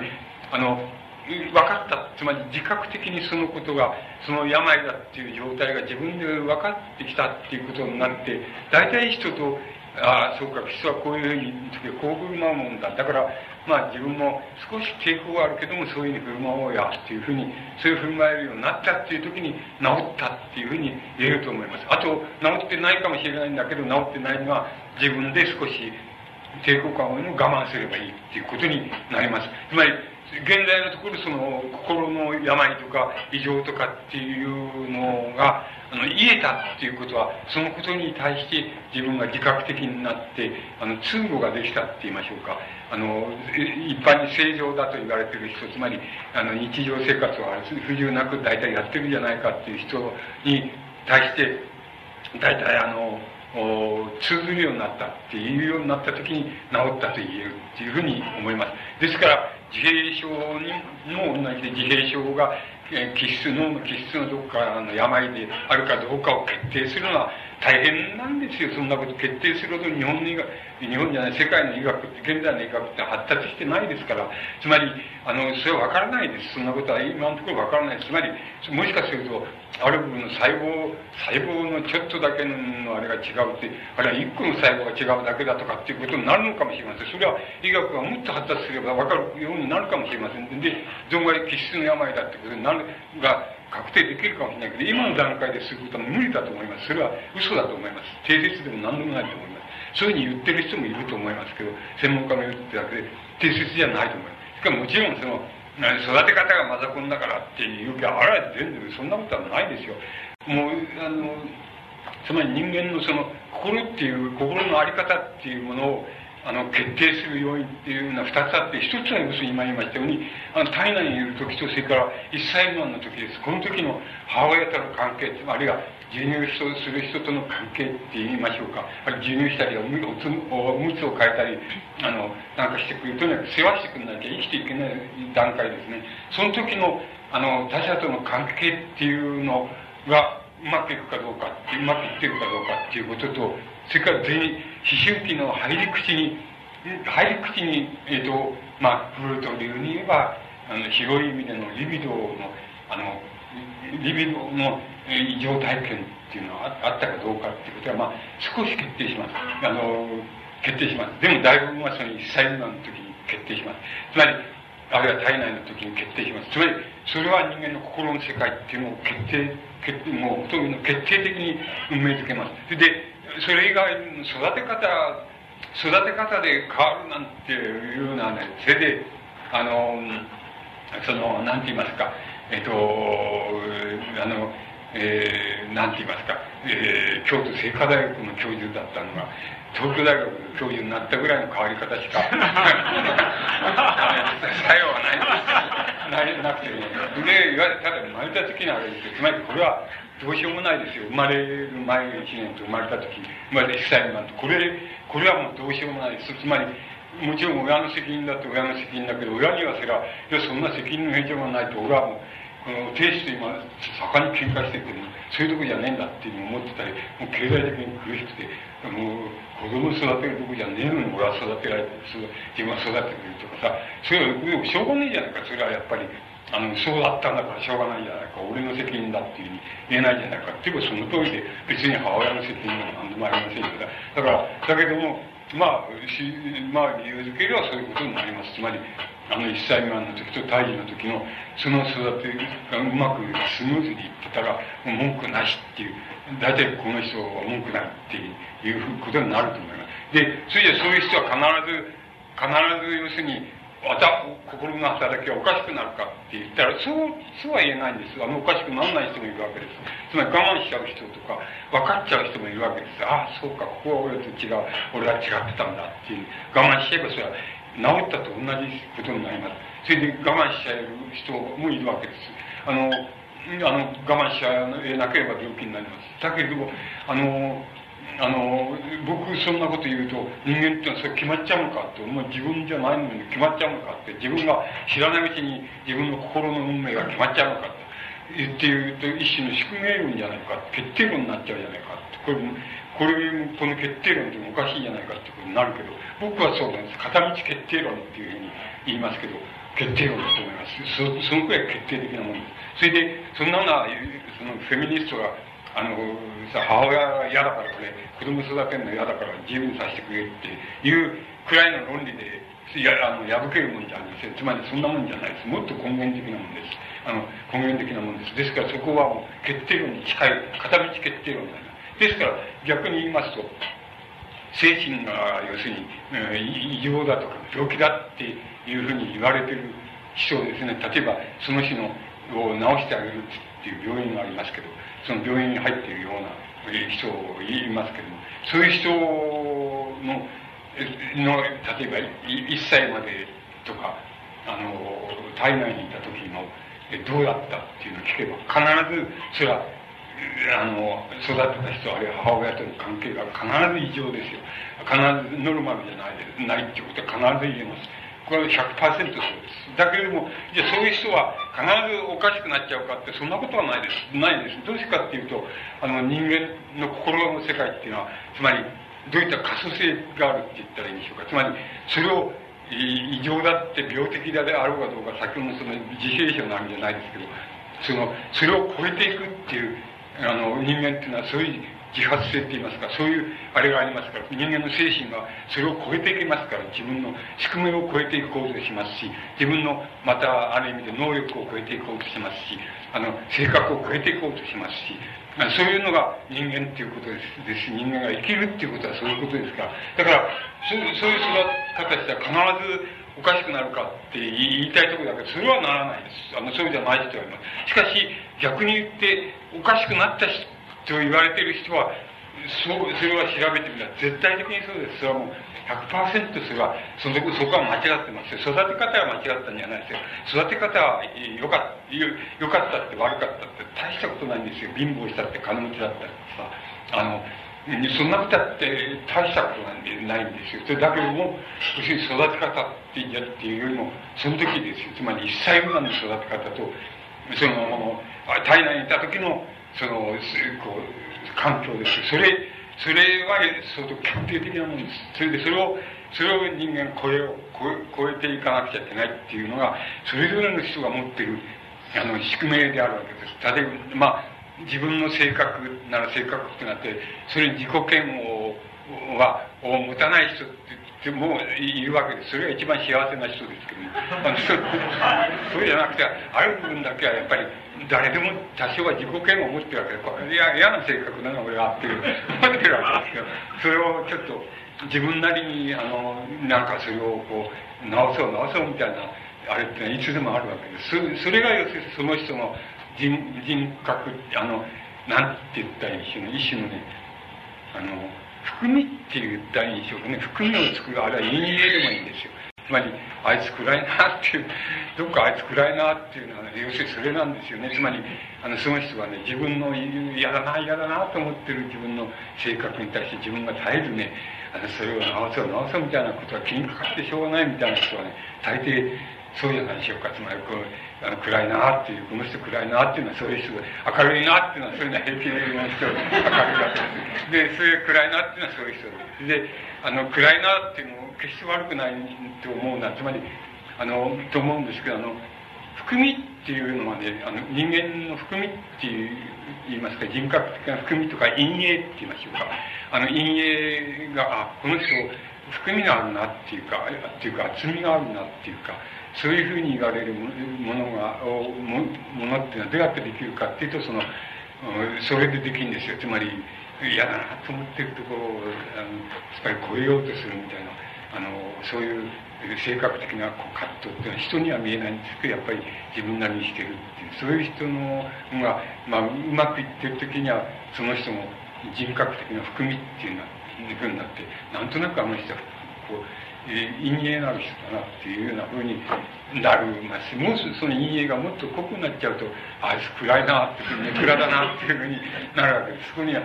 あの、あれはないんですよ。ネクラ、僕はネクラっていうのは好きだ。あの、この、この数年が、あの、ネクラじゃない人好き、いいなと、いいなっていうか、羨ましいなっていうふうに思うようになりましたけど、前はね、ネクラじゃねえか人間って何だっていうふうに思って、あの、だから太宰治のあの、人間っていうのは暗いうちは滅びないんだっていう言い方があってね、それはもうものすごく好きだったんですけどね、やっぱり、あの、やっぱり好き嫌いがあって、やっぱりネクラが好きだっていう、あの、人間のあれもあるわけです。か、まあ、ネクラまで行かなくても、なんか陰影がある人はいいなっていう人もいるわけですし、え、あの、陰影そんなのいらないっていう、まあもう、僕らピアノにあるっていう、長島みたいな、ああいうのがいいっていう人もいるわけです。もちろん、僕も長島いいと思いますけど、物足りないと思いますね、あの思います。つまり、それはやっぱり人様々で、で、そのように、つまり、あの、こうだったら、生まれた時とか、あの、一歳ぐらいがこうだったから、これは必ずそうなるっていうことはないので、それはやっぱり、あの、葛藤をしますからね、その葛藤するのが人間でして、またそれを超えていくのが人間ですから、それは必ずしもそうじゃないんですけど、逆はね、必ず真なんです。100%そうです。あの、あの、おかしい人っておかしいと言われて、まあ、病院が入って入院してた、してるなんていう人だったら、必ずもう間違いなくそうですね。つまりもう100%そう、そこはもうまずったよなっていうのは、それはね、ちょっと育て方なんていうんでは治らないんですよ。だけど、あの、さ、お母、お母さんみたいな人は、やっぱり、それをこう補おうと、育て方で補おうとするわけですよ。そうすると、非常に、あの、丁寧な、丁寧な、丁寧すぎる育て方をするわけですよね。そうすると、伺ってこう、その、なんか、その、環境論者って環境論者っていうのは伺ってそうだからまだこうなっちゃうんだからそうが自衛症になっちゃうみたいな言い方をするんですそれは全然そうですねそんなことはありませんつまり育て方あんまり関係ないです。もうその時うまくいってたあとはおっぱなそうがあのどんなあのいたずらしたらぶん殴に親であろうがなんとかそんなことは何にも関係ないですよ。もうそのその1歳未満の時にもう本当に心から好きで可愛がってっていうふうにおちおっぱいやってみたいな育て方してたらもう一体何やったってもほったらかしたってあのそれはもう大変いいあれに育ち育っていくに決まってるわけです。だけどあのだけど本当にあのまあわかりますけどねフェミニストは辛いこともわかりますつまり母親が辛いところはやっぱりあのそういう体験があるとやっぱり何とかしてそれを補おうっていうんであの非常に丁重に子供を過剰に丁重に育てるみたいなことをやるわけです。それ必ずしもそれはいいことはないないっていうことで結果は出てくるわけです。でだからあのこのこのこの人24人も24の人格にこう変わっちゃうってこれこれやっぱ珍しいんじゃないし大抵2人に変わったとか二重人格やったとか、あのそういう変わり方もあるはあるわけですけども、こう24の人格に変わっちゃうっていうのは、これはもう、あの、多分育て方ももちろん、育ち方も1歳未満もそうですけど、1歳未満とそれから全思春期ですね、思春期に入り口の時に、多分、あの、その、性的に、性的、性に関わること、つまり、あの、リビドーに関わること、あるいはエロスに関わることで、相当ひでえ目に、あの、ひでえ目に遭ってるっていうことが、その、ある、あったんじゃないかなっていうふうに僕は思います。つまり、僕の会社でやったらそういうふうになります。それで、この24の人格みたいな、ここんな人は珍めったにいないですから、め珍しいこういう、あの、こう、多重人格になるっていうのは、ヒステリー症の、まあ、非常に極めつけって言いますか、極めつけのヒステリー症っていうのを生じてしまうっていうことが、あの、起こってくわけです。それで、あともう一つ、えー、まあ、この詩のことで現代的な意味を持っていることで、心の働きっていうことで、もう一つ言いますと、いわゆる、あの、レズとかホモとかっていう、つまり同性愛っていう愛者っていうのはあの日本でももちろん増えてきましたしもうあの西欧ではもうちょっとまあ何人に一人っていうくらいにそうだっていうふうに潜在的にそうだっていうふうに言われてくらいたくさん増えてきますなぜ増えてきたかなぜ増えてくるかっていうことには二つの二つ理由があります一つは要するにやっぱり性的な解放っていうことが、あの、解放感って言います。解放っていう社会的解放みたいなのができるようになったっていうことが一つあります。つまり、非常に性的解放ができるようになって、大なり小なり人間が、素因的にも、それから肉体的にも、つまり身体生理的にも、それから精神的にも、あの、良性的ですからね。つまり、どちらかが80%で、どちらかが20%であるっていうのが、大体あり方ですから、そういうふうに考えますと、解放されれば20%の、うん、ところで振る舞う時も、80%で振る舞う時もあるから、あの、あり得るわけですから、だから、それはもう、そういう人に解放されれば、同性愛っていうのも、ある程度以上増えていくっていうことが、あの、あり得るわけです。それが一つの理由だと思います。もう一つの理由、理由は、あの、要するに先ほどからもあれで言いますと、僕は一切未満の一歳未満の育て方っていうのが西欧とかアメリカとかっていうところでは日本もだんだんそうなってきましたけど要するにだダメだって言いましょうかみんなねあのいい意味でいいいい意味でも悪い意味でもつまり経済的な意味ではあの昔のように貧乏で毎日あの夫婦目がなくてそれであの夫婦目がないとか子供にやるおちの乳製品を買うあれはないとか言って夫婦喧嘩ばっかりしてて子供を吸ったたみたいなことは今はないわけです。あの日本なんかでもないわけです。そうそういう意味合いではそのみんな同じなんで一種一種どんな母親だって大体子供を育て方大体同じで同じ育て方でできるよっていうあの金あるなしに変わらず同じような乳製品を買って同じように育てて同じようにおしおしめを買ってっていうようなことができるようになったっていうだから育て方において大体均一化してきたっていうことが一つとそれからもう一つやっぱり構わなくなったっていうことだと思いますね。つまり子供つまり昔だったら義母とか非母とかって言ったくらいにその、うん、何はともあれあの、うん、そのお金はなくてもえつまり豆乳を産まして育てたってあの子供を飼うでしょうがなくて一歳もあるのでもう一生懸命だって、えー、抱っこしよっぱにまして育てたっていうようなそういう育て方は今の女性だったら解放されてきて、やっぱりしなくなって、でもしかまあ、どのくらいかしてるけど、あったらもう、どっかに預けちゃうとか、あの、なんかもう、気質に誰でも同じようにとか、あもう、まあ、極端な例で言えば、鍵閉めて、あの、遊ばしといて、どっかで夫婦で行っちゃうじゃないかっていう、遊びに行っちゃうとか、まあ、そういうことも含めて言えば、とにかく、一種育て方が、そういう意味合いでの、母子の育て方、あの、絆みたいな、一歳前に、特に一歳前における絆っていうのを、他の人が十分対応できるみたいな風になってきたっていう、そういうこともあると思います。その、結局その二つの原因があると思います。そうすると、あの、それを、そうしますと、一つは今、今言いましたように、一歳間の育て方っていうことが作用します。それは、あの、なんて言いますか、女性と、女性と男性っていうのは何が違うんだっていうことになりますけども、あの、乳乳児幼児期って言いますか何が違うんだってちょっと根本的に違うのは一箇所しかありません。つまりあのそういう育て方で育てるみたいな時にあのつまり授乳体内授乳とかそういうのを典型的にそうなんですけどその時には大体その今の精神の問題で言えば子供の方は男の子であろうと男の乳児であろうとあの女の乳児であろうとそれは言ってみれば母親のおっぱいが世界であってそれから母親の方が母親が父親であってって言いますか男役であって自分が一歳未満の時は必ず女役であるというそれはあの男の子であろうと女の乳児であろうと同じであって女役であるっていうふうになるわけです。で男の子はそのまんま行ったって性の対象を変えることはないのないのです。つまり思春期になってもやっぱり女の子好きっていうふうにまあ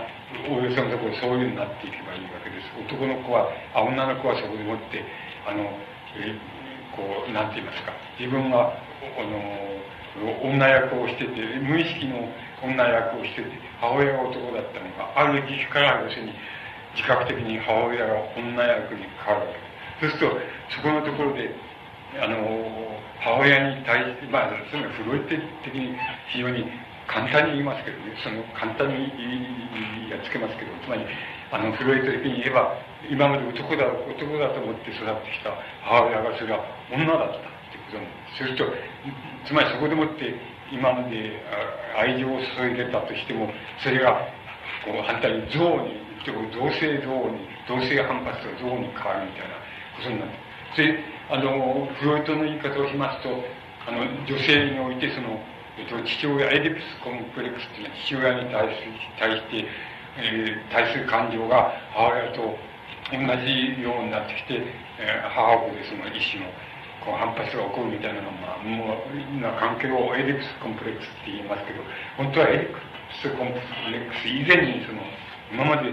あの男だ男だと思ってた母親があのある時期からはその女だっていう母親だっていうその女だっていうことが分かったっていうことのその衝撃っていうのは女性において非常に本当はなくなったように見えて本当は非常によくあの潜在的に残ってるっていうことつまりそのことがあの女性をそのいろんなその精神の振る舞い方でもって、あの、複雑に、複雑にしちゃう要因だっていうふうに、フロイトはそういうふうに言っています。つまり、ですから、あの、なんて言いますか、男の子からすると、あの、女の子っては、つまり何考えてるかわかんないな、つまり、女の子だと思ってると、なんか男みたいに、男の子みたいな、気持ちの与え方するなのにって分かんないなって女の子っていつになっても分かんないなとかあの女の子って難しいぞとかいうふうに男が思っちゃうそういうのは要するにその何て言いますか潜在化されてあんまり一応消えたように見えているエリクスより前におけるその母親に対するその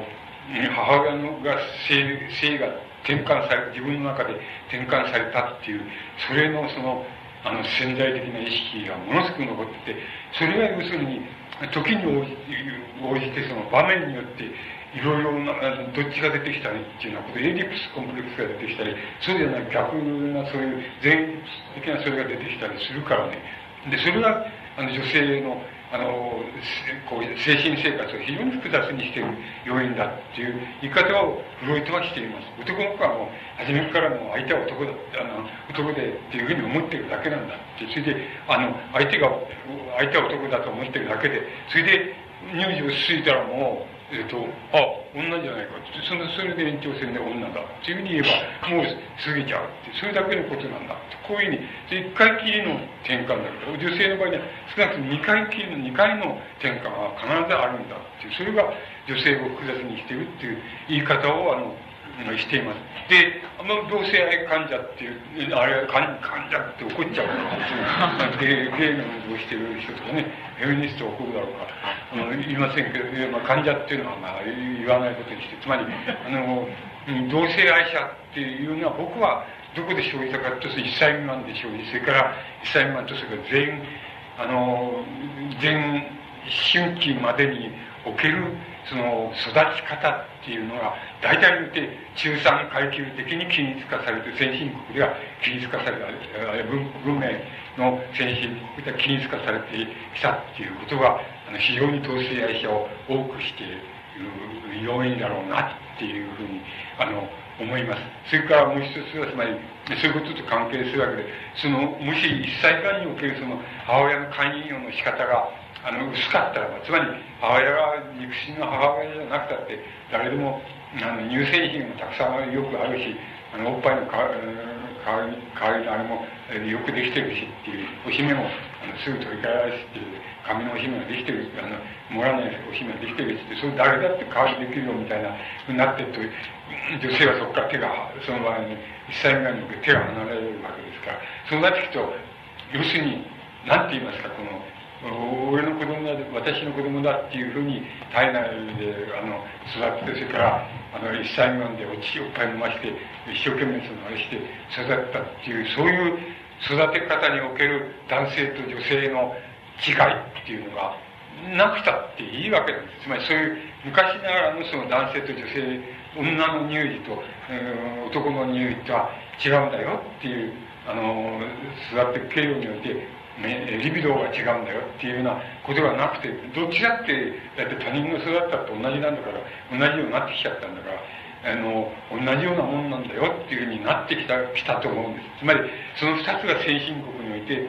僕はそういう同性愛者っていうのは増えてきた理由だっていうふうに僕はそう考えます。つまりそれを防ぐことはまずできないでしょうね。つまりできないだろうなっていうふうにあのなってると思います。で、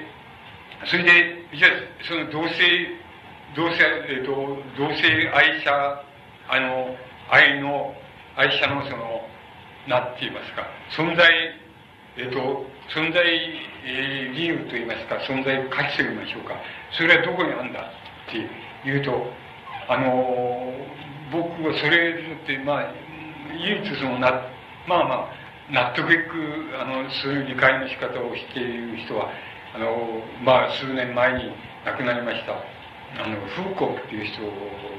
理解の仕方は僕はあのまあ納得する理解の仕方をしています。つまり同性愛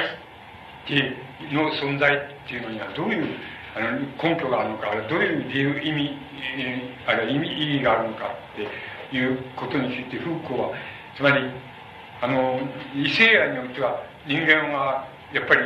対であるって言いますか一対であるっていうことをあのことがどうしてもそのあるある大きな部分であの単位になってきてそれが、まあ、家族あるいは家庭家族でもいいんですけどそれがあの社会の中でどういう意義を持つか意義を持たないかっていう問題に言ってみれば関連できるしかしあの同性愛っていうものの意味はそうじゃなくてあの一人一人っていうの男一人女一人って一人一人の存在っていうものがあのどう社会に対してあれどういう意味を持つのかあるいはどういうあの社会的な連帯っていうのはその場合に可能なのかっていうことは同性愛運動において初めてあ同性愛者のあれにおいて初めてあの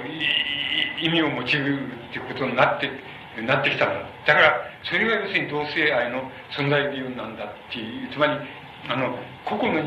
一人一人の人間男また女っていうものがあの共同社会に対してどういう意味を持ってるんだっていうその意味を持ち方っていうのはやっぱり同性愛者の出現によって初めてあのなっています。初めて人類がその体験するあの問題なんだっていうふうにフーコーはそういう解き方を言い方をしています。それはある程度納得のいく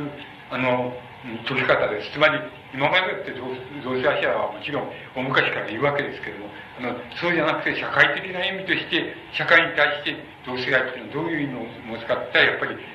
ここバラバラの一人一人っていうものが社会に対して直接どういう、えー、存在がどういう意味を持つかっていうそういう意味合いそういうことは初めて社会的なつまり問題としてつまり全社会的な問題として提起されるっていうそれが同性愛者の意味なんだっていうことをあのフーコーはそういう解き方をあのしています。でこれはやっぱりあの社会的存在としてのその同性愛者っていうのにもしあのある思想的な意味といいましょうか意味をあのこう持つとすればそういう問題だっていうふうに思います。あのフーコー自身はもちろん自分が同性愛者であるしエイズで死んだっていうふうに言われていますしで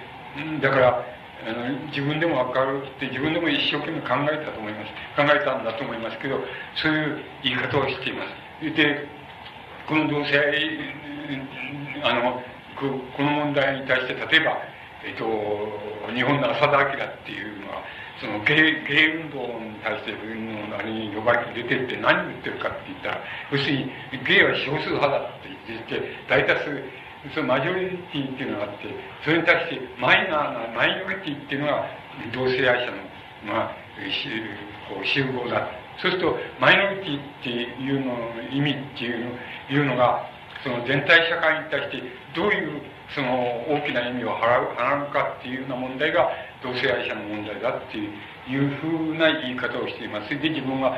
自分の体験を語って自分は同性愛者であるけれどもっていうふうな言い方をちょっと彼という言い方をしてちょっと終わりの方で言ってますしかし僕がこんな言い方こんなものはあんまり意味ないと思います。つまりあのそういうふうに言うとフェミニストフェミニストがよく言い方と言い方と同じで女性が差別されてるっていう言い方をあの前面に押し出せるっていうのと同じでねつまりあの少数者っていうのは別に同性愛者じゃなくてもたくさんいるわけですし少数少数者の持つ意義っていうのを言うならたくさんの少数者について言わなくちゃいけないわけです。だからそんなことはつまり一種の効果の問題。効果の問題を言ってるわけで同性愛自体の問題の意義じゃ意義でも何でもないわけですでこんな言い方だったら何も言わんだって同じことなんです。つまり意味はないわけなんですでもそういう言い方しかしていませんこれはやっぱりあのフーコーなんかと大変な違いです僕はもうそれでもって一つの何て言いますか自分の思想を作っちゃっていてそういうふうにそういうことを言っちゃっていますから。つまり個々バラバラの個々の人間が個人が共同社会に対して直接にどういう意義思想的意味を持ちどういう意味を持つかっていうことが同性愛の問題の要なんだってことを言っていますそれそれはそれでこれは初めて現在初めて大きな問題として出てきたっていうふうにな言い方ですそれはそその通りであるただ同性愛者っていうのを生理的にあるいは心理的に言うならこれ大昔江戸時代だって修道っていうのはあったわけだしあのもちろんその前の封建時代だって封建領主で故障っていうのをそばに置いてさそういうのあったわけだからそんなのあるわけですよ。それだからあるわけだけどそんなそれは生理的にあるとかそれだけの問題なんだけどそうじゃなくて社会的存在としての意味っていうのは初めて出てきたって言い方をします。それはその通りなわけです。これは例えばマルクスがさあの要するに水と空気はさ使用価値あるけど交換価値はないんだないんだっていうような言い方をして交換価値あるじゃないかとバカなやつがさそういうふうに交換があって昔からちゃんと水だって売ってたじゃないかとか売ってるやついたじゃないかなんて言いやすい。でも僕はもうそういうこと言うもうかなわないなってこういうこういうバカかなわないやつっていうの離婚したバカって言うんですけどかなわないと思う。そんなのいるに決まってんの。そうじゃなくて資本性的な基本性的な商品循環の中で水が初めて瓶に詰められて売られた商品として売られた製造され売られたっていうのは要するに僕は70年を前後すること初めて日本の社会で言えば初めてそういうのが生まれた。つまり要するに水が要するに交換価値つまり価値を持った持ったっていうのはそれから初めてそうなったんだって言ってる。これこの意味を考え考えなきゃダメだぜっていうふうに言ってるんだけどさ。もうああいうぐらいってしょうがないわけです。つまりそんなね水なんかもっと昔から売ってたろうっていう冗談じゃないですよ。つまりそんなことは誰でも分かってるわけです。でそんなこと言ってるわけじゃないんですよ。つまり資本性的循環の中で水が商品として出てきたのはいつか。それは72年も僕の考えでは70年を前後することところで出てきたとこう言ってるわけです。で、まあ、今に空気もそういうふうになるでしょうっていうふうにあの空気もそういうふうに言われてそうすると空気だって今なんか、えー、あのボンベに詰め詰めてやっぱりよく売られていいじゃない。それは病院でさ売られたりなんかしてるけど今さビルかなんかでさそういうふうにえー、ビルかなんかビル街かなんかでそういうのさビルビルの部屋用にさの事務室用にそういうの売ったりとかっていうことになるでしょうみたいな。そういうそれが大っぺらになって要するに資本性循環の中でそういうようなことはあり得るでしょうっていうことを言ってるのでそんなのまあ、当たり当たり前のことなんですけどそういうこと言うけどだけどそうこの同じ同性愛者もそんなみんないっぱい昔からあるわけですけど要するにフーコーが言いたいことは要するに初めて社会的な意味を持って現れた同性愛っていうのが現れたなそういう問題なんだ。っていうふうに言っています。しこれはやっぱり僕はある程度止めようがないんじゃないかなっていう思いますつまり先進的な社会では止めようがないんじゃないかなっていう気がします。でもちろんその問題とすか、まあ、性性の様式っていうのが伝統的様式っていうのがある程度決めるでしょうけどそれはある程度手めようがないっていうことになるんじゃないかなっていうふうに思います。ですから日本ももっと今よりももっと増えるだろうなって。つまり西欧並みに西欧とかアメリカ並みに増えるだろうなと思います。今の多分今のところではあの日本の場合には同性愛者って数パーセントでないと思います。10のパーセントないと思います。桁はないと思いますけどもうアメリカとか西欧では数十パーセントのあのあのパーセンテージであると思います。で日本もだんだんそういうところに入っていくだろうってそれを止めることはできないでしょうっていうふうにあの思います。ただ要するにあの別に無理して入ることはないよっていうふうに思いますけどもあの入っていくだろうなっていうふうに防ぎようがないんですこういうことですから。それに付随してくることは、まあ、エイズっていうことですけどエイズって僕はあのだんだん増えてくるだろうなっていうふうに思いますしこれはあのアフリカ的起源を持ってるわけですけどもあのアフリカ的起源を持ってだんだんこう出てきてくるわけですけどあのですから必ずしも新しい文明があれだっていうことでもないんですけど新しい文明がただ要するに性の区別をエイズにおいて性の区別を破壊したんですよね。あの破壊する作用をしているしつつその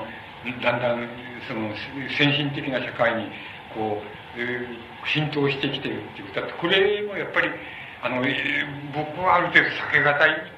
じゃないかなって増えていくんじゃないかなっていう気がします。日本もまあ増えていくと思います今まあこれも日本のパーセンテージで言えば一桁違うだろうっていう今のところ違うと思います。それは何が違わせてるかっていうと多分性の様式が違わせてるんだと思います。あの性の様式があれもっと違う言い方もできるのかもしれませんつまり性の解放があの日本では西欧欧米ほど進んでないんだっていう言い方ももちろんできるわけです。様式が違うって言い方ももちろんできるわけですしあのアメリカ的段階っていうのから問題日本っていうのはなかなか面倒な国であの日本っていうのはアフリカ的段階とアジア的段階っていうのが要するに融和したところですからねあのなかなか面倒くさいところがあるんですけどあのそういうことも作用するかもしれませんけど、ね、でもやっぱり徐々に言えばもう増えていくんじゃないかなと思います。つまりあのこの問題はあのやっぱりあのもともと正せばその正義の問題から走っているように見えながらしかしあるところでやっぱりあの精あの精神世界の問題つまり心の問題っていうことに大変関連した時にあの精神社会にあの広がっていくっていうあの要因ができたっていうことにあのなると思います。これもあの随分あの増えていく一方である。これはあの同性愛者が増えていくっていうのと同じでこれもあれですよね。あの難しいえっ、ー、とまあ防ぎようがないないんじゃないでしょうか。あの女性が解放されていけばいくほどそれは防ぎようがないっていうことにあのなってきますでだから僕は必ずしもそれだからあのなんて言いますか。あのその女性がその子供をいっぱい育ちゃんちゃんと育ててあれした方がいいよみたいなことは必ずしも言わないわけです。それはもう代理ができるようになったんだから代理の人が「だってそれはいいじゃないですか」っていうふうに言うのであのしばしば僕はそういう一歳未満の子供れだよとかって言うとあのましてその間子供が育って一人前になるのと女の人はそれに子供子育てにへばりついてるっていうことなのかっていうふうによく怒られるわけですけどそれは大いなる誤解だしそんなへばりつく子があの離ればそんなことは勝手である勝手であるただ要するに一切万のそれはそれがそれと体内における子供の育て方っていうのはその子供の生涯を決定しますよっていう理論は動かしようがないのだってあの僕はそれは誰がどう言おうと動かしようがないと思います。これは要するに社会的に有利であるか不利であるかっていうこととは何の関係もないことであのもう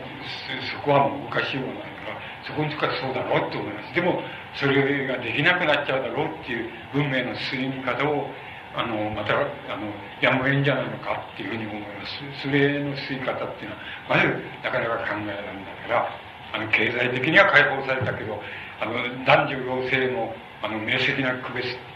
あれはあの非常に曖昧ではもあったけども、えー、80%、20%、90%、10%でありましたよっていう、それはだんだん50%、50%にだんだん近づいていくっていう、あの、近づいていくよっていうことは、これは避けがたいんじゃないかっていう、いうふうに僕は思っています。あの、避けがたいと困っちゃうっていう人もいるかもしれませんし、あの、なんかそれそれは障害特殊失笑率が下がる一方であの将来日本っていうのは人口が少なくなる一方でもう日本国っていうのは衰退しちゃうんじゃないかって心配する人もあのこうなんて言いますかね。おりますけど僕は別にその政治家でもその政局担当者でもありませんからそんなことはちっとも心配しないのであのなるようになるという なるというだけであのそれは結構なことじゃないですか。っていうあの解放される、ね、人が一方でいるんですがあのそれから経済的にあの食べ物がなくなるって言わればなくなっちゃうんだからいいじゃないですかっていうふうに、まあ、僕はそう思ってますけどあのいいろんな考え方はあると思います。でもあの考え方いかにかかわらずあの心の世界の問題としてこれは動きようがないよっていう問題もまたあのあると思います。でこれがあのつまり今の、ヒステリーまあそう言っちゃえばヒストリー賞なんですけどもあの人格転換っていうことですけどあの人格転換っていうこととあの同性愛っていうこととつまりこの二つは現代でものすごくあのそうこういう問題心の問題としてはとても重要なことです。どうしてかっていうとあの人格転換が多重多重になるつまり多重の人格転換になるっていうのはあの異常だとか病気だっていうのの範囲じゃなくて必須だっていう範囲で言えば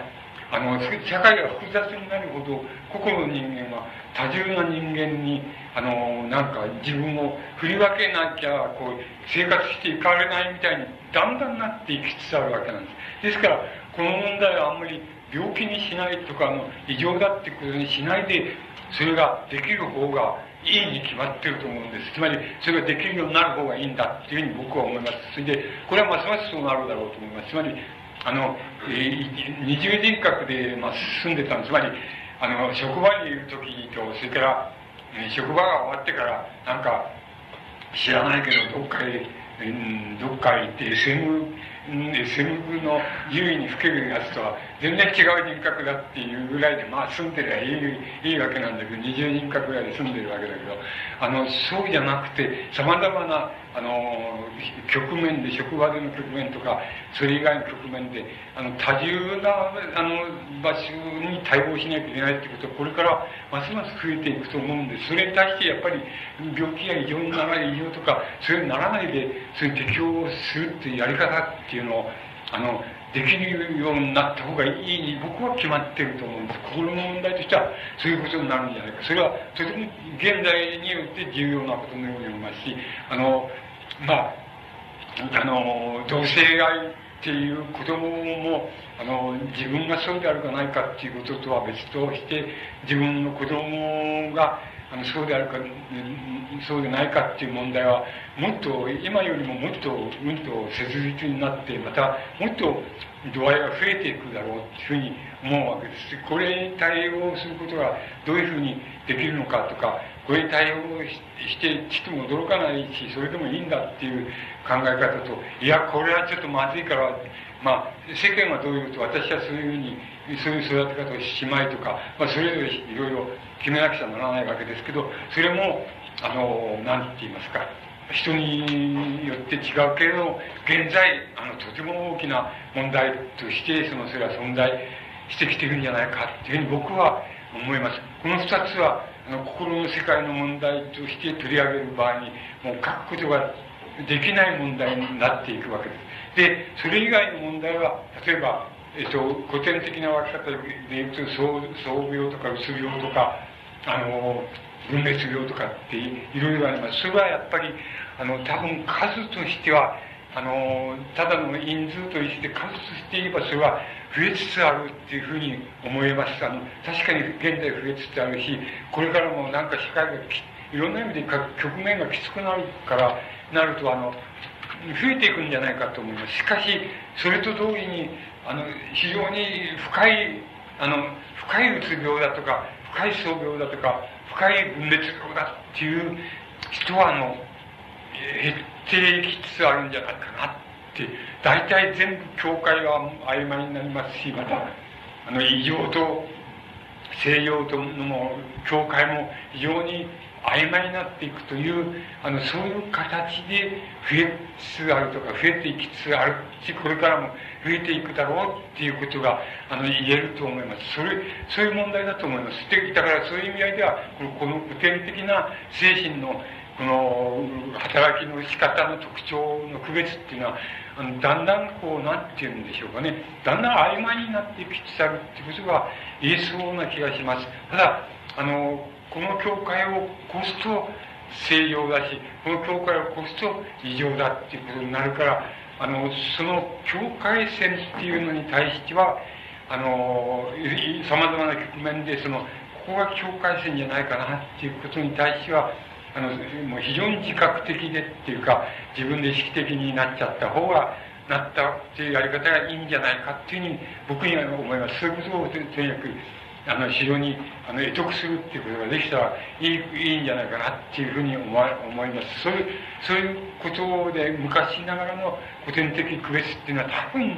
あの非常に少なくなりつつあるんだっていうふうに思いましてそれに変わるものとして言いますと今言いましたようなあのまあ、外して大きく言えばヒステリー症の中に入っちゃうような問題。それは新興宗教におけるその人格変換の問題も含めましてそういうあのあれが増えていくとかあの同性愛とかエイズとかの問題がこう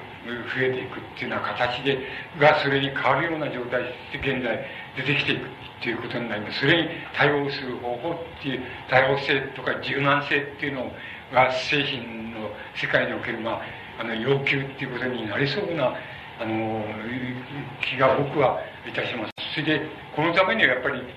一種のあの今の段階ではそのあれなんですねあの休みっていうか憩いって言いましょうか休みっていうのはあの自分で作るより仕方がないようにできてるんですよ。つまり、あの、職場の言う通りにしていると、ちゃんと有給休暇っていうのは、年に、まあ、ね、20日内とかに25日あるとかってなってんだけど、それを俺取りますよなんて言うと、もう周りのやつは嫌な目つきするしっていうのは、で上司をまた嫌な目つきするしっていうのは、なかなか取れないっていうことになるんですね。ですから、そこはやっぱり、自分なりの工夫でなんか、憩いっていうことは自分なりの工夫で、取っちゃうっていうかやっちゃうっていうこと以外に僕はその憩いでもって防ぐみたいなことっていうのはなかなかできないんじゃないかと思いますけどそれはもう憩いでねやっぱり憩いを自分で作って防いじゃうっていう防ぎ方はとてもいいことのように僕は思います。あんまり言うこと聞かない方がいいっていうように僕は思いましたもうそういう、まあ、とにかく非常にきついことばっかりが出てくるわけです。それで、僕の理解の仕方では、そういうことが、その、楽になるっていう、っていうことが、は、僕はないと思っています。ありえないんだって思ってます。つまり、もう、あの、都会はなくて、もう田舎ばっかりになっちゃえばいいっていう、いいし、その、えー、まあ、あの、燃料はみんな牛の噴火なんか使ってりゃいいんだっていうふうになっちゃうっていうふうに、極端に言えば、そういう社会理想的だってそれは理想的かもしれないけどそれにはなりませんよって。あのその逆にしかならないんですよっていういうことだと思います。人間っていうのもその逆にしかならないものにどうやって対応できるかっていう課題はどうしてもますます強いられる。ちょっとどっかで休んでやっぱりよしやろうじゃないのっていうふうに行く以外に僕はないと思っていますそれでそれはまた人間には可塑性がありますから、つまり、あの、それはできるんだって。あくまでも環境なんか乗り越えることはできるさ。環境が複雑になった人間がへばったっていう、そんなことはありえないのよっていう、あの、乗り越えていくっていう、それと環境っていうのは、今言いましたように、その病に対して、心の病に対しても、いい面と悪い面と、つまり、昔だったら食うものが困ってっていうようなことだったから、いわゆる子育ては一生懸命やってやってて、怒ってるやつに怒ってる母親に一切のあのしょっちゅう怒ってる母親とか、あの、不平不満を、あの親父と喧嘩ばっかりしてる、その母親に最後まで育てに、おちおっぱい飲まされて、えー、いたら、ちょ、ちょっと、かなわんでっていうふうな、つまり、それが全世界ですから、そういうふうに育った子供っていうのはもう、全世界がもう全世界がもう何かいつだって面白くないことで満ち満ちてるっていうそういう育て方である方っていうことになっちゃうからそれを変えるっていうのはものすごく難しくなっちゃうんですよ。だからあのいい面も悪い面もあるわけです悪い面もあるいい面はそれがこういい母親に育てられたらもうあとは何の心配もいらないっていう育て方である方育ち方になりますけど悪い面ってそういうのになる。それが全世界になっちゃいますから。で今のあれはその、そういう意味ないあれはすぐ薄くなっちゃって、あの、食うに困るみたいになるし、また、母親なんか自分が育てなくたって誰かに育てられるその仕事の人が、職業の人に育てられて、あの、おっぱいでもお姫でも変えてもらえば、あの、宅食い事象みたいになって育、ちゃんと育てられんだよって、そういうふうになって、それで食うには困んないんだよってなると、それはいい面と、またいい面が、昔よりいい面が確かにあるわけです。そういうところに、やっぱりあみんな同じになっちゃうよっていう同じに近い性の意識としても同じに近くなっちゃうよっていうもうそれを弱点と見るなら弱点も出てくるわけです。それしかしそれは仕方がなくてあのやっぱりそれを乗り越えていかないと人間しょうがなくてあのここで止まりっていうことは僕はないと思います。ですからそれが文明文化っていうものの問題だからやっぱり人間はそれに対して適応し同時に適応する以上にそれを積極的に言ってます。それを乗り越えていくっていうして、乗り越えられないところはもう自分で休みっていうのを作っちゃって誰が何と言うと休むぞっていう休みを作っちゃってそれにこいながらまたあの元気を出してまた行くみたいなそれやる以外にないのでそれ以外の解決をつまり行くエコロジストが言う言うような解決があるっていうのは僕は絶対信じてないですね。そんなことありえないんだっていうふうに思ってますから。やっぱりそれを乗り越えてそれであのどんどん乗り越えていくっていう解決法しかないっていうのは思います。でねそれの要するにその心の世界の一番大きい問題今も今日申し上げましたその二つの問題に大体希釈するんじゃないかっていうふうに思います。そこの問題があのうまくあのできていけば多分現在あるいはこれから以後起こってくるあの精神の問題についてはあのかなりな程度の適応性っていうのが可能になるんじゃないかなっていうあるいは自分が自分の時代っていうのはまあ別としても自分の次の世代に対しては十分な適合法っていうのはあの考えることができるんじゃないかっていうふうに僕には思われるわけです。大体あの精神の世界っていうのを精神の世界それ自体としてあの取り出すっていうことのもう厳密にしてそういうふうにするっていうのもいいことなんですけどもそうするとそれ意識のありようっていうのは動物的な性からどういうふうに変わっていくかみたいなことを言ってみればいいわけいうことでいいわけですけどそれよりもあのそれが現在においてどういう何に透明してるかっていうことの方があのまああの喋るのに行くかでもあのなんて言いますか参考になるんじゃないかと思ってそういう話にあのしていきましたでこれで一応本人の終わって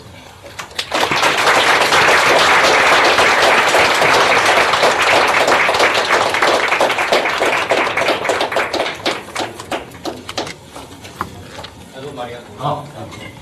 またあの次回の12月のあのお話をあのさせていただきたいと思います。本日は本当にありがとうございます。